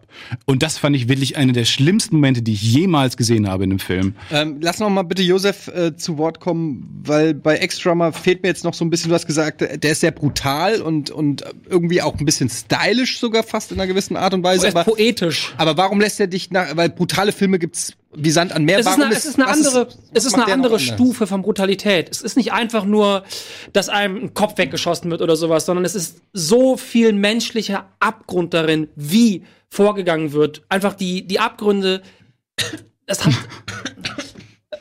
Florentins Seele ist quasi in diesem Film, also der tiefste Abgrund, den du dir vorstellen neue Tricks? kannst. Ähm, was, ich was, was mir gerade noch eingefallen ist, was ich, das, was ich nicht als Argument zulasse von Florentin, dass wenn am Ende ein Horrorfilm alles erklärt, dass er dann, dass man dann sagt, ist ja alles gut, ich kann nicht Das war schlafen. eher eine Reaktion auf sein, am Ende ist noch alles offen und super weird. Aber okay, weil, weil nee, ich, ich finde, ich finde, hat schon recht, das sollte man nicht gelten lassen, das, das Argument. Äh, weil ich das bei Extra mal kann, kann man nämlich theoretisch auch sagen, okay, am Ende gibt's ja ein Ende, das ist ja erstmal abgeschlossen. Aber die Bilder lassen einen ja nicht los. Das kennt man mit vielen anderen Filmen. Bilder verfolgen einen ja auch, so wie uns Nachrichtenbilder ja auch verfolgen. Und äh, die Gewalt in dem Film kommt sehr, sehr oft aus dem Nichts und Einfach wie sie sie fotografisch eingefangen haben, ist, glaube ich, was, was ich so noch nicht gesehen habe. Teilweise wird es auch extrem überhöht. Es gibt eine ganz schlimme, es gibt eine Vergewaltigung und später gehen die durch die geweitete Vagina. Zwei Männer gehen durch die geweitete Vagina und reden in so einer verachtenden Art und Weise über Frauen und über Sex, dass du, also es er füllt dich nur mit Ekel und Abschaum und das, du wirst es nicht los. Du willst es abwaschen, du willst diesen Film abwaschen und kriegst ihn nicht los. Und dieses beschissene Bild, diese zwei Typen in dieser riesigen Vagina stehen, ist bis heute was, was mich einfach verfolgt. Aber er schafft diese Stilisierung nicht auch eine gewisse Distanz zu dem Film, dass Leider es nicht. als Kunstwerk darstellen kann. Leider nicht. Klar, das hat mich getroffen, aber es ist halt einfach nur ein Kunstwerk. Nein, nein, es ist genau das Gegenteil, was passiert. Äh, normalerweise würde man sich ja wünschen, dass man sagt, okay, ich kann jetzt abstrahieren, weil es ein Kunstwerk ist. Aber gerade durch diese Poetisierung bleiben die Bilder noch stärker im Kopf, die verknüpft sind mit dieser Skrupellosigkeit, dieser Gewalt, dieser Intrige, die dahinter steckt. Und das Ausnutzen, wirklich dieses ekelhafte Ausnutzen von Menschen. Ich meine, es ist natürlich ein billiges Argument, aber ich bringe es einfach trotzdem, um es mal gebracht zu haben. Ich meine, bei euch handelt es sich natürlich um Fiktion, um Dinge, die nicht wirklich passiert sind und die man auch sagen kann, wo man selbst, wenn man nicht schlafen kann, selbst wenn man Angst hat, kann man sagen, ist alles nur ein Film, da stand ein gelangweilter Das kann, Aufnahmeleiter kann, hinter ich, der Kamera. kann ich hier nicht ganz zulassen, weil äh, das stimmt bei dem Horrorfilm natürlich, obwohl ich die Geschichte auch nicht kenne. Aber bei Extra werden halt auch Sachen porträtiert, menschliche Züge, die es halt gibt. Natürlich erzähl, erzählen wir eine fiktionale Geschichte, aber wir wissen, wenn wir diesen Film gucken, die, das passiert jetzt gerade. Natürlich ist es nicht zu vergleichen mit, mit der Gewalt von einem Act of Killing, in dem was passiert ist. Aber diese Geschichten, die da stattfinden oder diese Charaktere und diese Schicksale, sind Dinge, die jetzt gerade in der Stadt, in der ich bin, auch passieren. Ich finde es halt nochmal was anderes, ob man diese Bilder sieht und damit irgendwie auch einen direkten Zugang dazu hat. Natürlich verfolgen die einen, aber es ist irgendwie direkter, als wenn man jemanden wie in The Act of Killing darüber erzählen äh, hört und eben auch diese Vermittlung hat durch dieses Monster des Menschen, der eben äh, mit einer kompletten Lockerheit über diese schrecklichen Dinge erzählt und du weißt, der hat das wirklich gemacht. Das ist nicht einfach nur, das, äh, das zeigt jetzt nicht irgendwie einfach nur ein Set, sondern diese, dieser Mensch hat das wirklich gemacht, das ist wirklich passiert und nicht nur, dass was Schreckliches passiert ist, sondern auch, wie gesagt, mit welcher Gleichgültigkeit und mit welcher Selbstgefälligkeit er das auch erzählt, zeigt dir, dass nicht nur solche schlimmen Dinge passieren, sondern auch eben, wie sie von diesem Monstermensch auch beurteilt werden. Dass eben man nicht sagt, oh mein Gott, das ist jetzt schrecklich Horrorfilm, sondern dass es eben auch Menschen gibt, die das eben auch locker machen und die die unfassbarsten Dinge. Aber das Problem des. Films- so schlimm ist das, ich möchte es hier gar nicht wiederholen. Das Problem des es ist nur Films- noch eine Unterhaltungssendung. Mhm. Aber du hast eben diese Monster vor der Kamera und du siehst eben diese toten Augen, die dir diese Dinge erzählen und du kannst dir in deinem Kopf nur vorstellen, wie das gewesen sein muss für die Opfer und für alle, die dabei gewesen sind. Und es passiert alles in deinem Kopf und du wirst es nicht los, weil du eben nicht dieses abstrakte Bild und diese künstliche Einrahmung und diese Stilmittel hast, die dich irgendwie äh, davon lösen, sondern es ist so drin und genau wie diese Menschen ewig daran denken müssen, genauso hast du es auch in deinem Kopf und du wirst es einfach nicht los. Aber da stellt sich mir die Frage, das ist bei dir auf jeden Fall so gewesen, dass du den Film gesehen hast und das ist bei dir passiert. Ob das bei uns allen auch passiert. Weil was du gerade beschreibst, ist ja was, was auch passieren müsste, wenn ich bestimmte Nachrichten sehe, bestimmte schreckliche Schicksale, die mir tagtäglich ja auch vorgeführt werden, ne? In Nachrichtensendungen, in Dokumentationen, die ich sehe. Das sind Sachen, die ich vielleicht, weil ich es nicht mehr nicht drüber nachdenken möchte, auch verdränge und vielleicht leichter verdrängen kann, weil ich es wegschieben kann. Das Problem bei sowas wie Extra mal ist, die Bilder sind so stilisiert und so poetisch aufgebaut und sind Bilder, die ich so noch nie gesehen habe, dass ich die Bilder nicht vergessen kann. Aber du siehst ja eben die Bilder nicht. Das, das ist ja genau das Argument, das ich bringe. Du siehst bei The Act of Killing die Bilder eben nicht. Deswegen kannst du die Bilder nicht verdrängen, weil die Bilder nicht existieren. Aber deswegen ist es doch leichter- Nur die Erzählung ist, steht, findet in deinem Kopf statt und du kannst Dinge nicht verdrängen, die du nicht irgendwie Aber die Frage, die. Frage ist, ob ich das dann leichter verdrängen kann, weil genau wie ich jetzt irgendwie äh, Bürgerkriege in Afrika oder andere Dinge auf der Welt, die ich jeden Tag mitbekomme, einfach verdrängen kann. Ich weiß, die finden statt. Du, du, du hast nicht die Katharsis einer Fiktion. Du hast eben nicht diese Narrative, die dir hilft, diese schrecklichen Eindrücke zu verarbeiten, sondern es bleibt unverarbeitet. Dieser Typ, der eine Million Menschen umgebracht hat, der sitzt nicht im Gefängnis, der, hat, der gibt keine Reue, der sitzt da und der erzählt davon. Es gibt keinen Abschluss. Es gibt eben nicht diesen Moment, wo du sagst, jetzt, es war zwar schrecklich, aber ich bin durch, sondern es lässt sich einfach nicht mehr los, weil es eben nicht, äh, es, es gab keine Konsequenzen, es ist nicht ab. Aber was unterscheidet das von der Nachrichtenpolitik der Welt? Also den Dingen, die wir wirklich Leute, täglich wir müssen zum Ende kommen. Die Frage kannst du noch kurz beantworten und dann will ich aber. dass die Nachrichtenpolitik du distanziert siehst, weil du eben nur die Bilder siehst, du siehst die Kamera, wie eine Überschwemmung ist, du siehst nicht die Leute, die lässig drüber sprechen, Die dass Überschwemmung die, verursacht die haben. Überschwemmung verursacht haben, dass sie das so wollten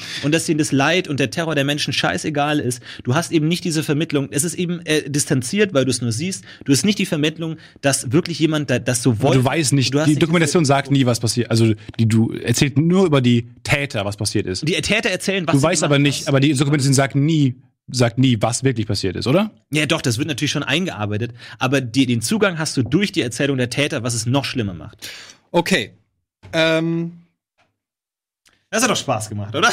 Oh, Florentin, ey. Jetzt haben wir Fun, fun, fun, fun, fun. Wer kann den mehr deprimierenden Film? also, Ist das, die ist Frage? natürlich eine Frage, wo ich mal sag, ähm, da hat Florentin natürlich jetzt mit einer Dokumentation äh, Geschummelt. Äh, äh, nicht, nee, nee, nee, nicht geschummelt. Ähm, aber Sachen, die eben noch mal in der Realität verankert sind, ist natürlich dann noch mal ein anderer Punkt. Ähm, wobei ich mich da auch frage, das ist dann halt auch so ein bisschen jetzt auch Live-Leak sagen können oder so. Und da finde ich das Argument mit den Nachrichten finde ich schon gut, auch wenn du es entkräftigt hast. Ähm, aber es ist ein bisschen ein Cheap-Trick in dem Moment, weil wir halt, also so eine Dokumentation zu nehmen, ähm, da hättest du auch die Shoah Foundation nehmen können, dann hätten wir, hättest du einfach nur den Namen sagen müssen, hätten wir gar nicht mehr hinterfragt, so ungefähr, weil schlimmer geht's nicht. Aber ähm, ich verstehe aber auch, du hast auch nicht nur nicht nur, du hast auch nicht nur gesagt, dass es äh, eben irgendwie ein Genozid ist, sondern durch die Art und Weise, dass die Killer das selber präsentieren und dass so eine Belanglosigkeit, fast schon eine, eine Ba- Bagatellisierung dieser ta schrecklichen Taten ist, dieses, das finde ich ist ähm, das Besondere an The Act of Killing, weshalb ich ähm, das nach wie vor einen starken Eintrag finde. Hereditary hast du gut herausgearbeitet, eher, sag ich mal, der klassische Horrorfilm, auch wenn es ein sehr guter Horrorfilm ist, aber eher die klassische Variante. Schockierende Bilder, schockierende Situationen.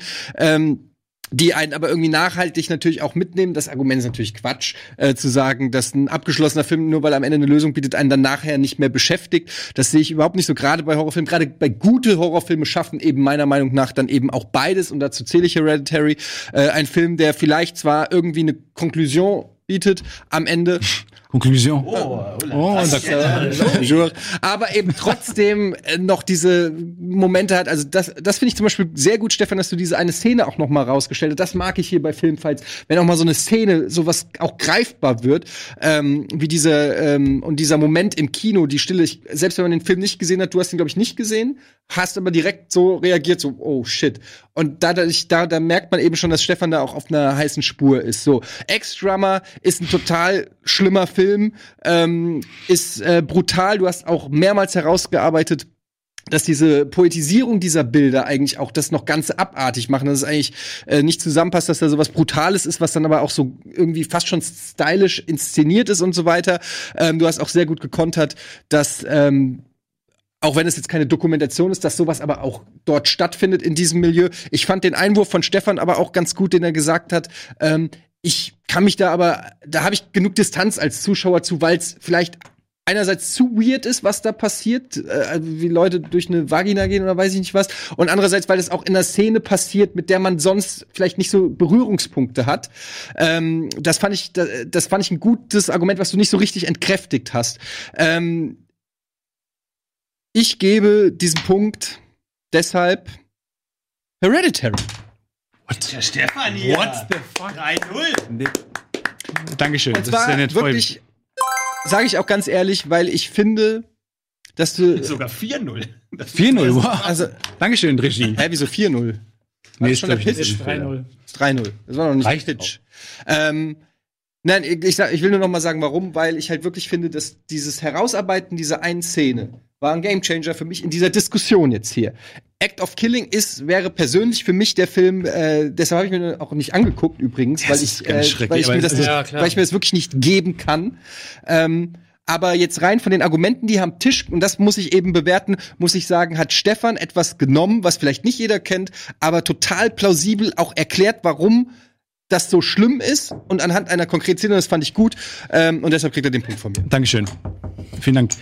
Aber wirklich, Dann gucken wir jetzt noch schnell darauf, ob der Chat auch noch abgestimmt hat und ähm, was der Chat gesagt hat. sich enthalten. Ja. Der Chat sagt Act of Killing ganz Oh. hinten. Oh, und Ex-Drummer. Ex-Drummer sehr weit vorne, Hereditary ganz weit hinten. Ah, das freut mich. Gut, Gut. ich bin aber auch ein bisschen Eddie, wir fahren unseren- wir fahren unseren wir haben eigenen eine Film heute. Nee, dieser- hat, vielleicht äh, lasse ich mich davon zu sehr Die beeinflussen. Netflix-Rolle hat dir offensichtlich gefallen. Ganz ehrlich, Staffel 2 hast du gesagt. Ich hab, ja. Ähm, Hätte ich auch nicht gedacht. Das heißt- dass, äh, wir haben jetzt noch die Pitch-Frage und äh, die ist zwei Punkte wert. Das heißt, Was völlig irrelevant ist. Aber für den Fall, dass Stefan sie gewinnt, würdet ihr ins, Stech, ins Stechen gehen. Äh, da würden wir dann eine Schnellraterunde äh, draus machen. Da an euch nochmal der Aufruf, Schnellraterunde, Hashtag Filmfights. Bitte schickt uns eure Entweder-Oder-Fragen, die die Jungs dann hier gleich beantworten müssen. Ähm, ja, zwei Punkte. Wenn es einer von euch beiden äh, gewinnt, ist er automatisch fürs Finale qualifiziert. Stefan, du kannst jetzt auch einfach die Schnauze halten. Wir hängen eh mit der Zeit hinten dran. Du bist fürs Finale. Wirklich jetzt? Ja, du bist fürs Finale qualifiziert. Aber kann ich kurz sagen, was ich gemacht hätte? Nein, du sollst mitmachen, das war ein Scherz. Natürlich so. redest du mit. Ähm, Sorry, ich so, bin gerade nicht so im Gag-Modus, nachdem wir gerade den äh, indonesischen Genozid kleingeredet haben. so, wir machen aber, machen wir? Nee, machen wir nicht. Alles klar. Ähm, dann kommen wir jetzt zur Runde 4. Bang! Und Plong. das ist unsere Pitch-Frage, die ich hier irgendwo auf dem Zettel habe. Ja, die wird dir noch einholen. Ja, Es Das kriegst du noch hin. Reminiszenz an die erste Folge Filmfights. Das stimmt. es steht auch gar nicht auf dem Zettel. So. genau, wie dumm. Die Pitch-Frage lautet: Pitche welches Ereignis 2008? Ich habe mein Argument war noch, das können wir doch jedes Jahr als Kategorie halt in der letzten Folge des Jahres machen. Das ist gut. Das ist mir selber empfallen. Ähm, pitche das Ereignis des Jahres. Oh, mit zwei S. Als- stärkste Ereignis. ja, Mann. Ich habe jetzt aber nur ein Ereignis mit einem S. Welches Ereignis 2018 sollte verfilmt werden? Das ist geil. Können wir jetzt kurz die Regiekamera, wo äh, irgendjemand da an, an dem Tool sitzt und sagt, Scheiße, scheiße, scheiße. ich zwei S. Leute. ähm, welches Ereignis 2018 sollte verfilmt werden? Schade, dass ich nicht mit mitmachen kann, weil ich finde, der Pimmeltornado Teil 2 hätte auf jeden Fall sehr große Chancen. Karriere Aber der wird auch nächstes Jahr nur aktuell sein. der wird auch nächstes Jahr noch aktuell sein, genau. In diesem Sinne ähm, bin ich sehr gespannt darauf, was ihr jetzt hier pitcht. Wir hatten 1, 2, 3, 4. Stefan fängt wieder an. Bitteschön. Es war das Ereignis, was uns alle schockiert hat dieses Jahr. Wir saßen alle im Sommer fassungslos vor dem Fernseher und haben die Live-Bilder gesehen. Äh, und es ist unfassbar, wie gut diese Geschichte ausgegangen ist. Trotzdem. Eine, ich, ich kann mir nicht vorstellen, wie man ein anderes Ereignis nehmen kann. Zwölf Jungs, die Wildschweine, das Fußballmannschaft aus Thailand, war 17 Tage lang in der Höhle gefangen. Und dann wurden die dann wieder rausgeholt. Ich finde das eine fantastische Story. Ähm, Jungs in verschiedenstem Alter werden von ihrem Trainer. Ich will gerne wissen, warum, wie ist er auf die Idee gekommen, auf diese clevere Idee, mit denen in die Höhle gegangen zu sein? Äh, wie haben die überlebt? Ich habe nachgelesen. Niemand weiß so richtig, wie die überlebt haben. Die hatten da was zu trinken, die haben vielleicht nicht so viel gegessen. Ähm, und diese, diese lustige B-Story, die dieser Film noch hat, ähm, wo Elon Musk äh, versucht, ein U-Boot, hat ein U-Boot gebaut, ähm, das hatten die schon vorher, er hat das dann verfeinert für diese, äh, für diese Story. Hat sie gesagt, ich setze mich da einfach PR-mäßig komplett drauf. Und ist mit dem U-Boot hingeflogen, es durfte nicht eingesetzt werden, es wird zurückgeflogen. Und dann haben die die halt anderweitig rein, rausgeholt. Und ich finde das fantastisch. Ich stelle mir das vor, äh, von Taika Waititi oder von Wes Anderson, so Moonrise Kingdom-artig. Moonrise Kingdom trifft äh, Hand, äh, Hand of, äh, for the Wilder People, ähm, äh, was ein fantastischer Film ist, den nicht so viele gesehen haben, aber auch so ein äh, Wildnis, Abenteuer, Komödie, Komödienfilm. Äh, ich stelle mir das wahnsinnig lustig vor, wie äh, verschiedene Jungs, äh, die sich vielleicht nicht verstehen, die sich die da zueinander finden, zur Freundschaft finden, äh, am Ende da rausgeholt werden und eine wichtige Lektion gelernt haben, nämlich nicht irgendwie einem fremden äh, Fußballtrainer in Höhlen zu folgen. Nicht in Höhlen gehen. Nicht in Höhlen, nicht in Höhlen gehen. Ich finde das, äh, ich finde, das bietet Comedy-Potenzial. Es ist aber auch spannend. Es ist für die ganze Familie ein toller Film. Sehr schön. Ja, übrigens, Fun Fact, ich war äh, im Sommerurlaub, war ich in einer Tropfsteinhöhle. Und ich hatte richtig Schiss wegen dieser Ja. Sache. Und ich bin schon beim Runtergehen, habe ich die ganze Zeit geguckt, wenn es hier reinregnen würde. hm, Wie, wie lange würde es wohl dauern, bis das Wasser hochsteigt? Hab Wo ist die, Elon Musk? ja, genau. Ja, genau. Wo, Wo wo, wo sind die Fluchtwege und so weiter? Also ich hatte echt ein bisschen Aber Schiss. Das die- hat mich schon echt auch Wie lustig, dass er hingefahren ist und dann wieder abgereist ist. Ja. Aber er war halt da. Elon Musk war da. Ja, Elon Musk war da. Wo warst du? ich war nicht da, ich habe auch kein U-Boot leider. Das stimmt. Gutes Argument. Äh, Josef, pitche uns bitte dein Filmereignis. Ich muss leider äh, kurz erwähnen, dass ich diesen Teil der Aufgabe ähm, aus der Mail heraus nicht so verstanden habe, wie ich erhalten habe. Entsprechend habe ich keinen Pitch, aber das ist ja kein Problem. Das Die sind ja alle sehr spontan. The Social Network trifft auf Saw. Okay, so, jetzt habe ich mir selber eine Falle gestellt. Los geht's. ähm, ähm, wir nehmen uns ähm, Hans-Georg Maaßen und seine äh, Verstrickungen innerhalb des Verfassungsschutzes. Inwiefern arbeitet er mit der AfD, rechten Gruppierungen? Was hat er vor? Wir folgen Social Network mäßig in düsteren, langsamen Einstellungen, in wirklich harten Dialogen, die sehr pointiert sind, aber auch wirklich wehtun und viel Wahrheit beinhalten. Immer Wer- wer tiefer, die? immer tiefer in das, äh, wie heißt es bei Alice in Wonderland, immer tiefer in den in, ins Rabbit Hole und bekommen immer mehr mit, was los ist. Doch dann, Plot Twist. In der Mitte wacht Horst Seehofer in einem Raum auf, angekettet an der Wand und er hat nur eine Säge, um sein eigenes Bein abzuschneiden. Oder, Wann ist das 2018 passiert? oder er tritt zurück. Wir wissen, wir wissen beide. Wir beide wissen, die beiden wissen es nicht. Er ist nicht zurückgetreten. Das heißt, für uns beide, wir wissen ungefähr, wie er ausgeht. Und am Ende ist die große Frage aber, wer geht dafür ins Kino?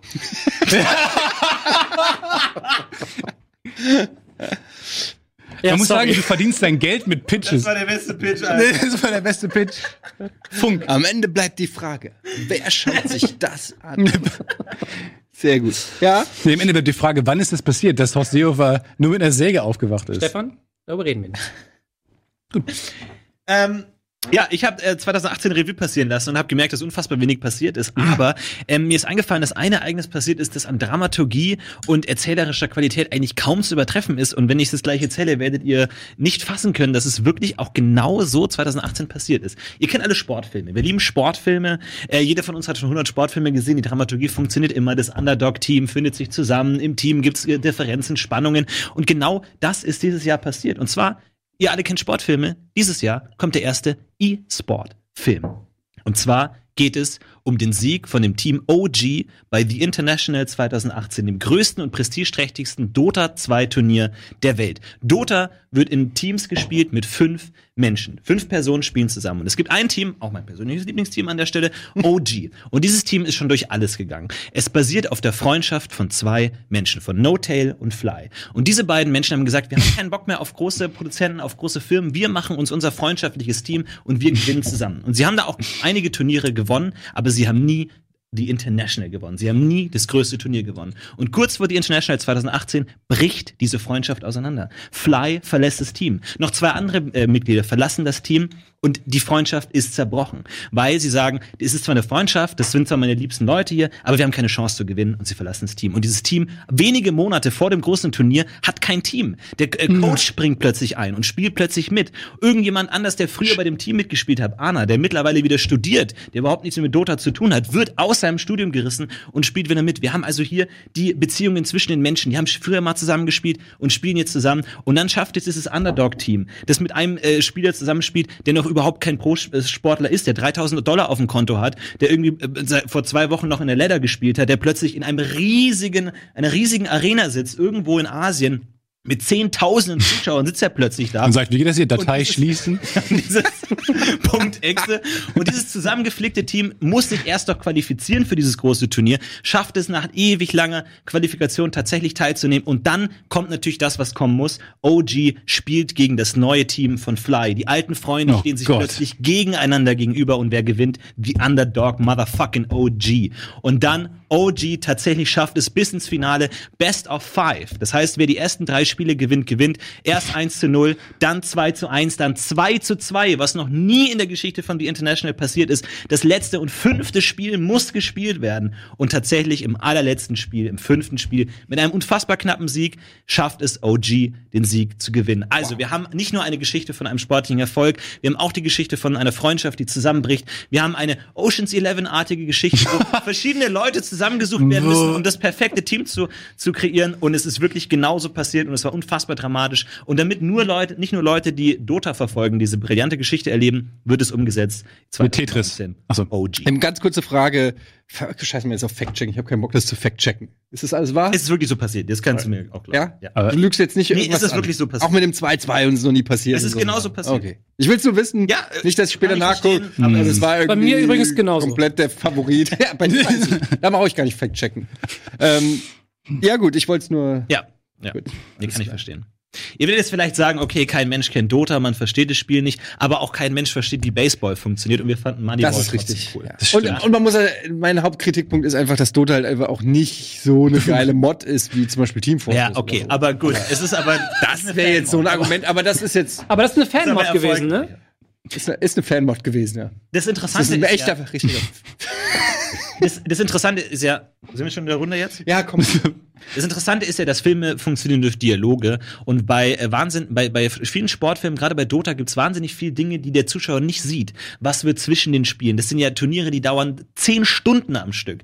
Was passiert dazwischen drin? Und während des Spiels reden die fünf Spieler ja auch ständig miteinander. Das heißt, auch wenn man das Spiel selber jetzt vielleicht nicht unbedingt so genau versteht, kann man in dieser Konstellation von diesen fünf Freunden, die sich im Laufe des Films gefunden haben, die eine Strategie ausgearbeitet haben, kann man Gespräche machen, man kann coole Montagen machen, wie sie dann die Strategie, die sie sich lange überlegt haben und die sie ewig einprobiert haben und dann sagen wir, okay, jetzt ziehen wir die Strategie und die spielst X. Was? Diesen Helden hat noch nie jemand gespielt. What the fuck? Wie krass und the funktioniert fuck? alles und tatsächlich am Ende kommt alles zusammen und es wird fantastisch und es wird großartig. Das kann man genauso gut über Stefans Film sagen, weil auch da total spannend ist, wie die Jungs in der Höhle überleben, was da in der Zeit passiert ist, wie knapp es teilweise gewesen ist und bei meinem Film ganz genauso. Wir haben nicht mitbekommen, was Maaßen und Seehofer hinter verschlossenen Türen für Gespräche gehabt haben. Wir haben nicht mitbekommen, wie er in den Raum gekommen ist. Also überhaupt der Weg. Wie kann man einen Horst Seehofer entführen? Ja, Moment, aber ganz kurz, das Ereignis, um das es hier gerade geht, ein Politiker ist nicht zurückgetreten. Das ist seine Dramaturgie. Nein, nein. Es geht viel, viel tiefer. Aber das ist an der Stelle nicht wichtig, weil ich habe meine Argumente dargelegt. Ich muss das auch gar nicht ausschmücken. Es war ein Totschlagargument. Aber das, was du sagst, geht 100% auch für Stefans Geschichte. Dankeschön. beide scheiße. Ja, aber das haben wir gar nicht Ja, aber es ist ein sehr smarter Move, wenn er merkt, er kann nicht gewinnen, dann muss er auf jeden Fall finden, dass du gewinnst. Und das Naja, Man muss ja mal ganz ehrlich sagen, an der Stelle, ich habe halt keinen, äh, keinen realistischen Pitch. An der Stelle ist das beendet. du, ich kenne das Ah, ich Problem, nicht. aber Das war super. ähm, äh, also mein Problem ist so ein bisschen, ähm, wir alle kennen Baseball, aber trotzdem, wir nehmen es als großes Ereignis wahr. Wir wissen, was da für Summen hinterstecken und wie viel, äh, wie viel Leben Leute da reingesteckt haben und wie, wie oft sie ge geprobt haben und das, was es für ein hart umkämpftes Geschäft ist. Man weiß leider nicht so viel über E-Sport. der Und das- Moment, wo er den Chat verloren hat. ich, ich, ja, nee, ich nein, nicht wir alle kennen E-Sport, klar, aber nicht, aber nicht die die breite Gesellschaft, die du ja ins Kino bekommen willst. Aber wenn du dir mal anguckst, wie viele Leute in diesen Stadien wirklich sitzen, E-Sport ist kein Randphänomen mehr. Das ist wirklich in vielen Ländern größer als regulärer Sport. Und außerdem ist es ja mal ein interessantes Feld, in dem so ein Film, auch wir pitchen ja hier an Produzenten, auch marktwirtschaftlichen Erfolg haben kann. Du kannst die gesamte Gamer-Szene damit abgreifen, indem du sagst, der erste E-Sport-Film. Und klar, nicht jeder Gamer weiß jetzt, was Dota ist, aber jeder kennt E-Sport, jeder kennt, äh, äh, kennt, kennt dann irgendwie die Sprüche und irgendwie das Hin und Her und dass die dann chatten und dann schreibt, weil, weil bei Dota kann man tatsächlich im Spiel auch mit seinen Gegnern chatten. das stimmt alles. Chatten. Die beiden Wow. besten Freunde. Ich hab Bock, die chatten zuzugucken. Und dann, aber wirklich dann. Nein, aber da- das ist. oh, schön glaube, 90 solche Minuten lang, Elemente, die 90 Minuten lang GG. Nein, GG. aber jetzt komm im Ernst, das sind, das sind Mechanismen, die jeder Mensch kennt und täglich benutzt. Aber es ist, im Spiel zu sehen. es funktioniert trotzdem nicht im, im Kontrast dazu, dass es ein weltbewegendes Ereignis gab. Alle haben mitgefiebert. Was passiert mit diesen Jungs? Die ganze Welt war live ich dabei. liebe diesen Und Abend. bei dem, bei dem Dieser ganzen, Abend ist total cool. der ganze Dota-Event, es ist halt immer noch, auch wenn es eine sehr, sehr große Masse ist, es ist ja wie ein Fußballfilm. Wer sich nicht für Fußball interessiert, guckt es nicht. Jeder wollte wissen, was mit den Jungs in der Höhle passiert. ja, wir müssen Aber ganz nicht kurz- drüber reden, dass natürlich die zwölf Jungs gefangen das, das, das schwerwiegende Ereignis Aber das ist fürs Aber es geht Kino darum, Was ist der bessere Aber ganz Film? kurz. Nein, nein, stopp. Aber wenn du ich- eben, wenn du das Finale habt ihr noch es, nicht ge- wenn es, wenn es darum geht, dass du sagst, es geht auch um die äh, Marktwirtschaftlichkeit, ist der Film mit der Höhle viel besser, ein viel besseres Argument für den Verkauf, für das Ja. Millionenpublikum und für Warte den mal. Gewinn. Ich habe das Finale ja noch gar nicht erzählt, weil das Finale ist nämlich, das ist nämlich ein, Komm raus, die wow. Wild, die ja klar, aber die Wildschweine, da- das, das ist noch nicht die Teil des, die die End Sequence, da kommt noch was danach. Denn äh, die Wildschweine waren nicht besonders erfolgreich, äh, wie ihr vielleicht wisst. Äh, die haben, die haben äh, oft gelost. So und jetzt äh, hat die ganze Welt drauf geschaut und plötzlich haben Leute wie Lionel Messi und äh, Toni Kroos halt geschrieben, wow, cool, dass ihr da rausgekommen seid, äh, viel Spaß beim beim beim Kicken. Das heißt, mein äh, mein, mein, mein Wunschszenario für ein Finale wäre, die kommen aus der Höhle und eine Woche später, wenn sie aus dem Krankenhaus entlassen werden, weil es ihnen allen gut ging, wundersamerweise, äh, spielen die dann gegen, in so einem Freundschaftsspiel, da kann man ja dann ein bisschen fiktional ausschmücken, spielen die gegen äh, den FC Barcelona, gegen Borussia Dortmund. Weil die so krass trainiert haben in der Höhle. Nein, weil die Bock haben, so. weil, weil die ganzen Leute Bock haben, mit denen zu spielen. Aber, und jetzt kommt's, die müssen Sonnenbrillen tragen, die Jungs, weil die sich ja erst ins Licht gewöhnen müssen. Das war wirklich so. Die sind ja aus der Höhle rausgekommen, mussten erstmal sehr lange Sonnenbrillen tragen, weil sie zum einen sehr cool sind, aber zum anderen auch, weil sie halt einfach die ganze Zeit in, der Dunkel, in Dunkelheit waren. Heißt, wir haben am Ende ein, ein fantastisches Fußballspiel, wo, wo zwölf äh, sonnenbebrillte Jungs Sehr gegen cool. Lionel Messi spielen. Okay. Sehr, sehr cool. ähm, Und da haben wir noch mehr Reichweite und noch mehr Publikum und noch mehr Und auch Erfolg. Sport. Ist ja auch Sport. Es ist auch Sport. Und es ist ein noch größerer Sport, leider, als äh, die E-Sport-Branche Fußball. also, ich komme zum Finale jetzt hier. Josef, deins ist Quatsch. Ich finde das, da muss ich ganz kurz sagen, du hast hier einen Job zu machen und der Job gilt Ich weiß. insofern, dass du wirklich auch ernst nehmen musst, was hier eingereicht wird. Hab ich. Und es ist ja auch eine schöne Idee, irgendwie Horst Seehofer da so äh, siebenmäßig mit der Säge da irgendwie Saw. ähm, Saw. Du hast nicht mal richtig Sieben. zugehört. Bei sieben war es ein Sieb, keine Ja, Säge. ja äh, äh, sieben. Äh, Saw, Saw, Mann! Ja, aber ähm, Aber Das- schöne das- Idee mit sieben. es, es ist, äh, man merkt eben, dass es doch dann eben gerade äh, zehn Sekunden vor der Fragestellung irgendwie erfunden ist. Und ich äh, weiß, was du gemacht hast, weil ich das auch schon ein paar Mal gebracht habe. Ich erinnere an Franz Beckenbauer Space Jam, war genauso scheiße. ähm, Warte mal ganz kurz, wie, was heißt hier genauso scheiße? Ich bin etwas irritiert. Nein, nein, klar, mach weiter. okay, ihr habt äh, beide, finde ich, Stefan und Tini, beide Ereignisse genommen, die äh, es, die würdig sind, verfilmt zu werden. Jetzt mal unabhängig davon, ob man äh, was mit E-Sports anfangen kann oder nicht. Die Story, ich kannte sie nicht. Nee. Ähm, Aber ich finde, so wie du sie alleine äh, erzählt hast, äh, habe ich schon schweißige Hände gekriegt, weil ich das, das ist, da du, kam immer noch eins mehr. Wenn du gesagt hättest, ja, die sind Underdogs, die haben in diesem Turniertag gewonnen, hätte ich schon gesagt, ja, schon mal nicht schlecht. Aber dann, dass sie sich noch verstritten haben, innerhalb des Turniers noch mal wieder getroffen haben, dann auch noch irgendwie dieses knappe Match und hat er wirklich einen Helden genommen, den noch keiner je genommen hat. Nee, das nicht. Also, gut, aber egal. Also, Nee, aber- konventionelle Variante. Ja, die haben auch nicht gegen Lionel Messi mit dem Sonnenbrillen gespielt. Das fand ich auf jeden Fall ähm, sehr cool. Ich finde auch, dass du das schön herausgearbeitet hast. Und bei dir natürlich die Geschichte, jeder kennt sie, was da passiert ist. Ähm, das ist eine mega krasse Story. Die Filmrechte wurden, glaube ich, noch während die im Tunnel saßen, wurde sie schon verkauft. Und jeder hat sich gedacht, das ist genauso wie diese Filmrechte von den Typen, die einmal in diesem Bohrloch, was war das, wo die auch rausgekommen Ja, sind. Wir- glaube ich. Es kam irgendwie zwei Wochen, die waren draußen, aber gab es schon den Kinofilm oder so, wo ich mir dann auch denke, Alter, ein bisschen mehr Abstand Die haben auch vielleicht. Die haben, ja, Ja. also das ist schon, ähm, das ist ist aber auch so ein bisschen so, eine, so ein Standardding, finde ich. Äh, auch wenn es eine super, da hast du das Event mehr sprechen lassen als dein Pitch. Und ähm, bei Tini äh, finde ich, er hat sehr gut herausgearbeitet, warum das äh, auch als Film funktioniert. Die Kritikpunkte von dir, ähm, ja, Chat und so weiter. Er hat gesagt, man kann auch labern und auch diese, auch was eben nicht nur im Spiel passiert, sondern abseits des Spiels und so, finde ich, ähm, hat er genug herausgearbeitet, deshalb geht der Punkt an den E-Sports-Film OG. Das tut mir leid jetzt für Josef, das sieht so aus, als ob ich dir heute keine Chance ge äh, gegeben habe. Es tut mir auch echt leid, zweimal der Chat für dich geworden.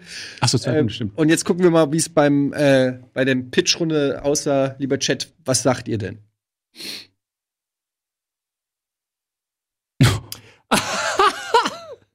Eindeutige Sache. Krass. Wir sehen, wie Ich bin vor dir, Stefan, das verstehe ich nicht ganz.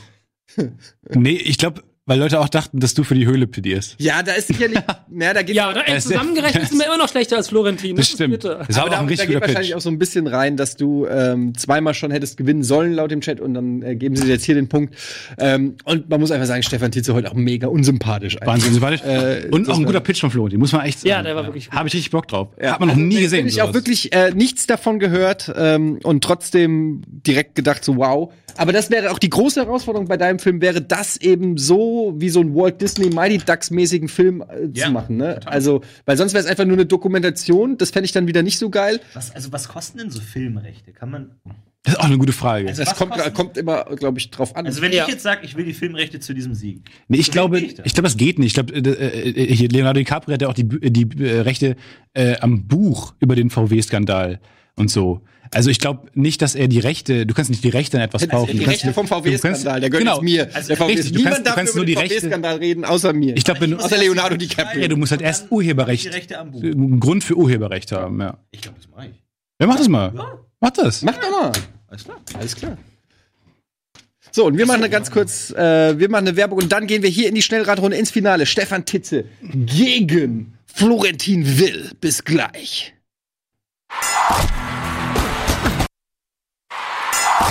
Filmfights. Entschuldigung. Herzlich willkommen zurück zu Filmfights. Dem großen Finale jetzt hier zwischen Florentin und Stefan Titze. Und liebe Regie, ihr müsst mir jetzt mal ganz kurz helfen. Ich bin mir jetzt gerade nämlich selber nicht sicher, nach welchen Regeln wir jetzt hier spielen. Spielen wir nach klassischen Filmfights-Regeln oder spielen wir jetzt hier mit den Gamefights-Regeln? musst du entscheiden. Straßenregeln. Ja, ich weiß ja nicht, was die vorbereitet haben, timermäßig. Nichts haben die vorbei. Das, das ist eine Entscheidung. Klassische Filmfights-Regeln. Das habe ich gerade auch so entschieden. Rein zufällig deckt sich mit der Ansage, die ich gerade auf Sorgen gekriegt habe. So, ähm, das bedeutet, ihr kriegt jetzt ähm, eine Entweder-Oder-Frage. Okay. Und ähm, derjenige, der zuerst pickt, Mhm. ist als zweites dran. Versteht ihr das? Das verstehe ich, ja. Versteht ihr das? Aber geht das sofort los, der Timer? Wenn ich jetzt, äh, wenn Florentin jetzt sagt, okay, der beste Film aller Zeiten ist Shrek 2. So, dann geht Dann mein Timer direkt los. Genau. Das, okay, oh Gott. Dann musst du deine Antwort Es ist, es ist richtig hart, aber ähm, wir sind ja hier auch bei einem Fight. Also, seid ihr bereit? Äh, wir haben 30 Sekunden, dann hat der andere 30 Genau, Sekunden. 30, das, dabei bleibt Dann 30 noch mal Sekunden, 15, 30 Sekunden 15. und dann jeweils 15 Und die Sekunden. Fragen kommen von den Zuschauern. Die Fragen kommen von den Zuschauern. Geil. cool. Vielen Dank. Wurde jetzt leider nicht gesagt, äh, hier steht leider nicht drauf, von wem diese Frage kommt. Aber sie, sie nennt sich Frage 1, Runde 5, Quick. Äh, Quick Twitter-Handle, Edge1. Okay. Um, ach so, wir, wir blenden das Twitter ein. Das Twitter. Okay. Den, verstehe. Okay, ihr habt sie bei Twitter gesammelt, ja, das weiß ich. Gut, also Frage 1 lautet, seid ihr bereit? Ja. Ja. Michael Sarah oder Jonah Hill? Michael Sarah.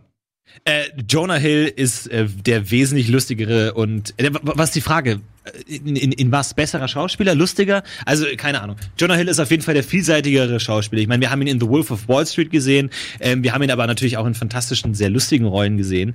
Ähm, natürlich Superbad äh, da auf jeden Fall. Also wahnsinnig vielseitig, unglaublich gut. Wolf of Wall Street, Oscar nominiert. Ja, an der Stelle, das muss Michael Sarah erstmal langfristig hinbekommen. Also äh, Mike, Jonah Hill auf jeden Fall der bessere. Möp, möp, möp.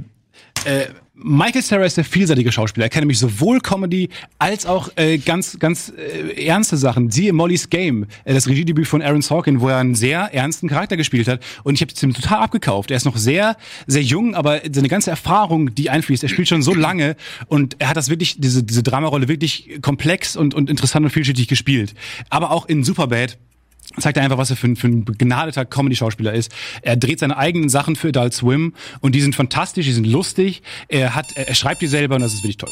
Ich meine, wenn, wenn du jetzt mit, mit Range anfängst, dann äh, kannst du es komplett verrätseln. Jonah Hill hat in Tarantino-Filmen mitgespielt, hat in Wolf of Wall Street, in den Scorsese-Filmen bei Wolf of Wall Street mitgespielt, hat da ernste Rollen bekommen, wie gesagt, die Oscar-Nominierung an der Stelle und äh, auch sehr lustig. Also ich weiß nicht, warum du jetzt äh, damit anfängst. Und Jonah Hill sieht ein bisschen so aus wie ich. Jonah Hill ist nur da, wo er jetzt ist, weil er übergewichtig ist und äh, deswegen für die für die Rollen in Frage kommt. Michael Sarah äh, hat es auch so geschafft. Er hat es auch geschafft mit Talent. Skill allein hat ihm gereicht. Okay. Aber was, was war die Frage? Ja, ja. Ne? Entweder oder. Entweder oder. Entweder oder. Ähm, Okay. Ja, die Frage war ein bisschen, vielleicht nicht 100 äh, Prozent ähm, richtig, aber schon, wer ist der geilere Schauspieler, würde ich jetzt mal sagen. Es ist die Profession, weshalb wir sie kennen. Also es geht jetzt nicht darum, wer die geilere Frisur von beiden. Also insofern habt ihr es ja auch schon dann richtig beantwortet. Der Punkt geht natürlich klar an Florentin, ähm, weil einfach alles, was du über Michael Cera sagen kannst, hat er, hat Jonah Hill auch ähm, und noch ein bisschen besser. mehr. Äh, ich frage mich, hab ich, du hast als erstes Michael Cera gesagt. Du hast, äh, das verstehe ich nicht so ganz. Auch das Äußere, also ich meine, das ist ich Michael ist auch ja. genauso wegen dem Äußeren, wobei Das das, hast du nicht mehr kritisiert. Das Nee. kann man total kritisieren, weil Michael stimmt. hat ein riesiges Problem, und zwar das Alter. Ja. Er sieht immer aus wie dieser Booby-Boy, Mhm. kriegt aber keine Rollen mehr, die passen. Er wirkt wirklich so komplett verloren, auch in der neuen Staffel Arrested Development. Die Figur funktioniert nicht Gott, mehr und er kriegt es nicht getragen. Und Jonah Hill Ich hätte- kannst du in wirklich jede Ja. verfickte Rolle Ich hätte natürlich Arrested Development erwähnen müssen. Ja. Und äh, ich, ich habe ihn nur genommen, weil ich ein wahnsinniger Fan bin, einfach weil er, weil er auch cooles eigenes Zeug macht, was niemand guckt, was irgendwie 16.000 Klicks bei YouTube hat oder sowas. Ähm, Ja, es, ich, mein einziges Problem an, bei der ganzen Debatte ist nur, es zählt, was ihr hier sagt. Nee, ne? klar, Und klar. viele, viele Argumente, Du, alles die gut, du ich jetzt zum Beispiel mal- gesagt hast, hat keiner von beiden genannt. Deshalb muss man da immer aufpassen. Aber Florentin hat einfach Du hast in, der, in der Summe mehr positive Sachen über Jonah Hill gesagt, als, als du letztendlich über Michael Cera gesagt hast. Und ich glaube, das liegt daran, dass es einfach da mehr zu nennen gibt. Aber da muss man auch ganz kurz zu sagen, das ist ja super krasser Druck in der Situation. Dieses. Ich bin so froh, dass ich nicht dabei bin, weil ich hätte gar nichts gesagt. Ich hatte erstmal eine Runde lang geschwiegen. Es wird noch besser. Jetzt mit der zweiten Frage. Seid ihr bereit? Ja. Was ist der beste Film mit Eddie Murphy? Norbit. Stefan, Ich- bitte deine 30 Oh Sekunden. Gott, mir fällt kein fucking Eddie Murphy-Film ein. Das wird wieder so eine Bud Spencer Terence Hill-Nummer. Äh, wa- Was ist der beste Film mit Eddie Murphy? Holy fuck. Ich, ich, klar kenne ich Filme mit Eddie Murphy. Mir fällt nur keiner ein. Oh Gott, das ist unangenehm. Das sind diese Momente im Finale, wo man sagt, ja, Eddie Murphy. Sorry, das war's. Okay. Fuck. Was ist denn? Aber es gibt doch wahnsinnig viele Filme mit Eddie Also Murphy. momentan liegt Florentin einfach nur mit der Namenssendung von Norbit vorne. Ich meine Norbit, Leute. Ich ist sagen, ein was mega ihr wollt. Es ist nicht der kulturell äh, wertigste, es ist nicht der intellektuell anspruchsvollste, aber es ist einfach saulustig. Allein die eine Szene, und an die erinnere ich mich immer wieder so gerne, wo er einfach in diesem riesigen Fettsuit ins Auto steigt und die, und die Hupe drückt. Und da kann ich jedes Mal lachen. Ich wirklich, ich lache mich kaputt. Ich weiß nicht, woran es liegt. Das ist einfach Gott, lustig. Ja, da könnt ihr, könnt ihr mich jagen. Aber es ist super plump und es ist super einfach, aber es ist einfach saulustig. Ich möchte die Zeit. Wenn Ich möchte die Hits kommt zum Beispiel. Fucking hell. Dr. Doolittle. Gott, oh Gott, oh Gott. Ich möchte die Zeit nutzen, um äh, äh, ich habe ich hab was für euch. Ihr könnt nämlich äh, wir drehen wir drehen für die Netflix Serie nächste Woche eine große Clubszene und wenn ihr Bock habt auf eine Komparsenrolle, dann schickt euer Bild an Euer Bild Statist an statist at btf.de. Ähm, ihr kriegt kein Geld, aber ihr könnt bei einer coolen Netflix-Serie dabei sein und ihr müsst in einem Club den ganzen Tag tanzen. Genau, das ihr ist ein könnt- langer, anstrengender Drehtag. Vielleicht seht ihr auch Stefan Ich komme auch vorbei und ihr könnt ein bisschen was vom Set äh, Setluft schnuppern. Set. Ist kein Äh, Scheiß, stimmt wirklich. Und ihr stimmt seid in der wirklich. Netflix-Produktion. Wo soll Und man ihr sie seid zu sehen. Wo? Äh, bei statist.btf.de. Einfach ein Bild mitschicken. Und ihr müsst in Und der wo wird Clubszene tanzen. In Köln. Und Wenn ihr ihr da, sucht das Schauspieler oder was? Ja, wir suchen Schauspieler. Punkt geht an Stefan Titze. ähm, hat mich hier einfach. Ich habe die Szene mal hier rausgesucht, ganz kurz, weil wir schon. ich die auch- Boah, das tut mir so leid. Ich weiß, dass du die Szene magst. Ey, mir ist auch nur scheiß Dr. Doodle eingefallen. Fucking Dr. Doodle. Ich glaube nicht, dass wir einfach so einen Hollywood-Film zeigen können. So eine. Szene kann, ist doch nicht schlimm. Wir können sie nachspielen. Können Du ja kannst dir ganz- erklären, du Ausschnitt, kannst dir 20 erzählen, was passiert. Das ist mir das unangenehm. Jetzt heißt es wieder. Haben wir aber Ton brauchen. Ohne Ton ist es nicht lustig. Diese Szene wurde schon so oft erzählt, ich glaube, sie kann die Erwartung gar nicht erfüllen. Was ist das stumpf. Es ist wirklich nicht mein Humor.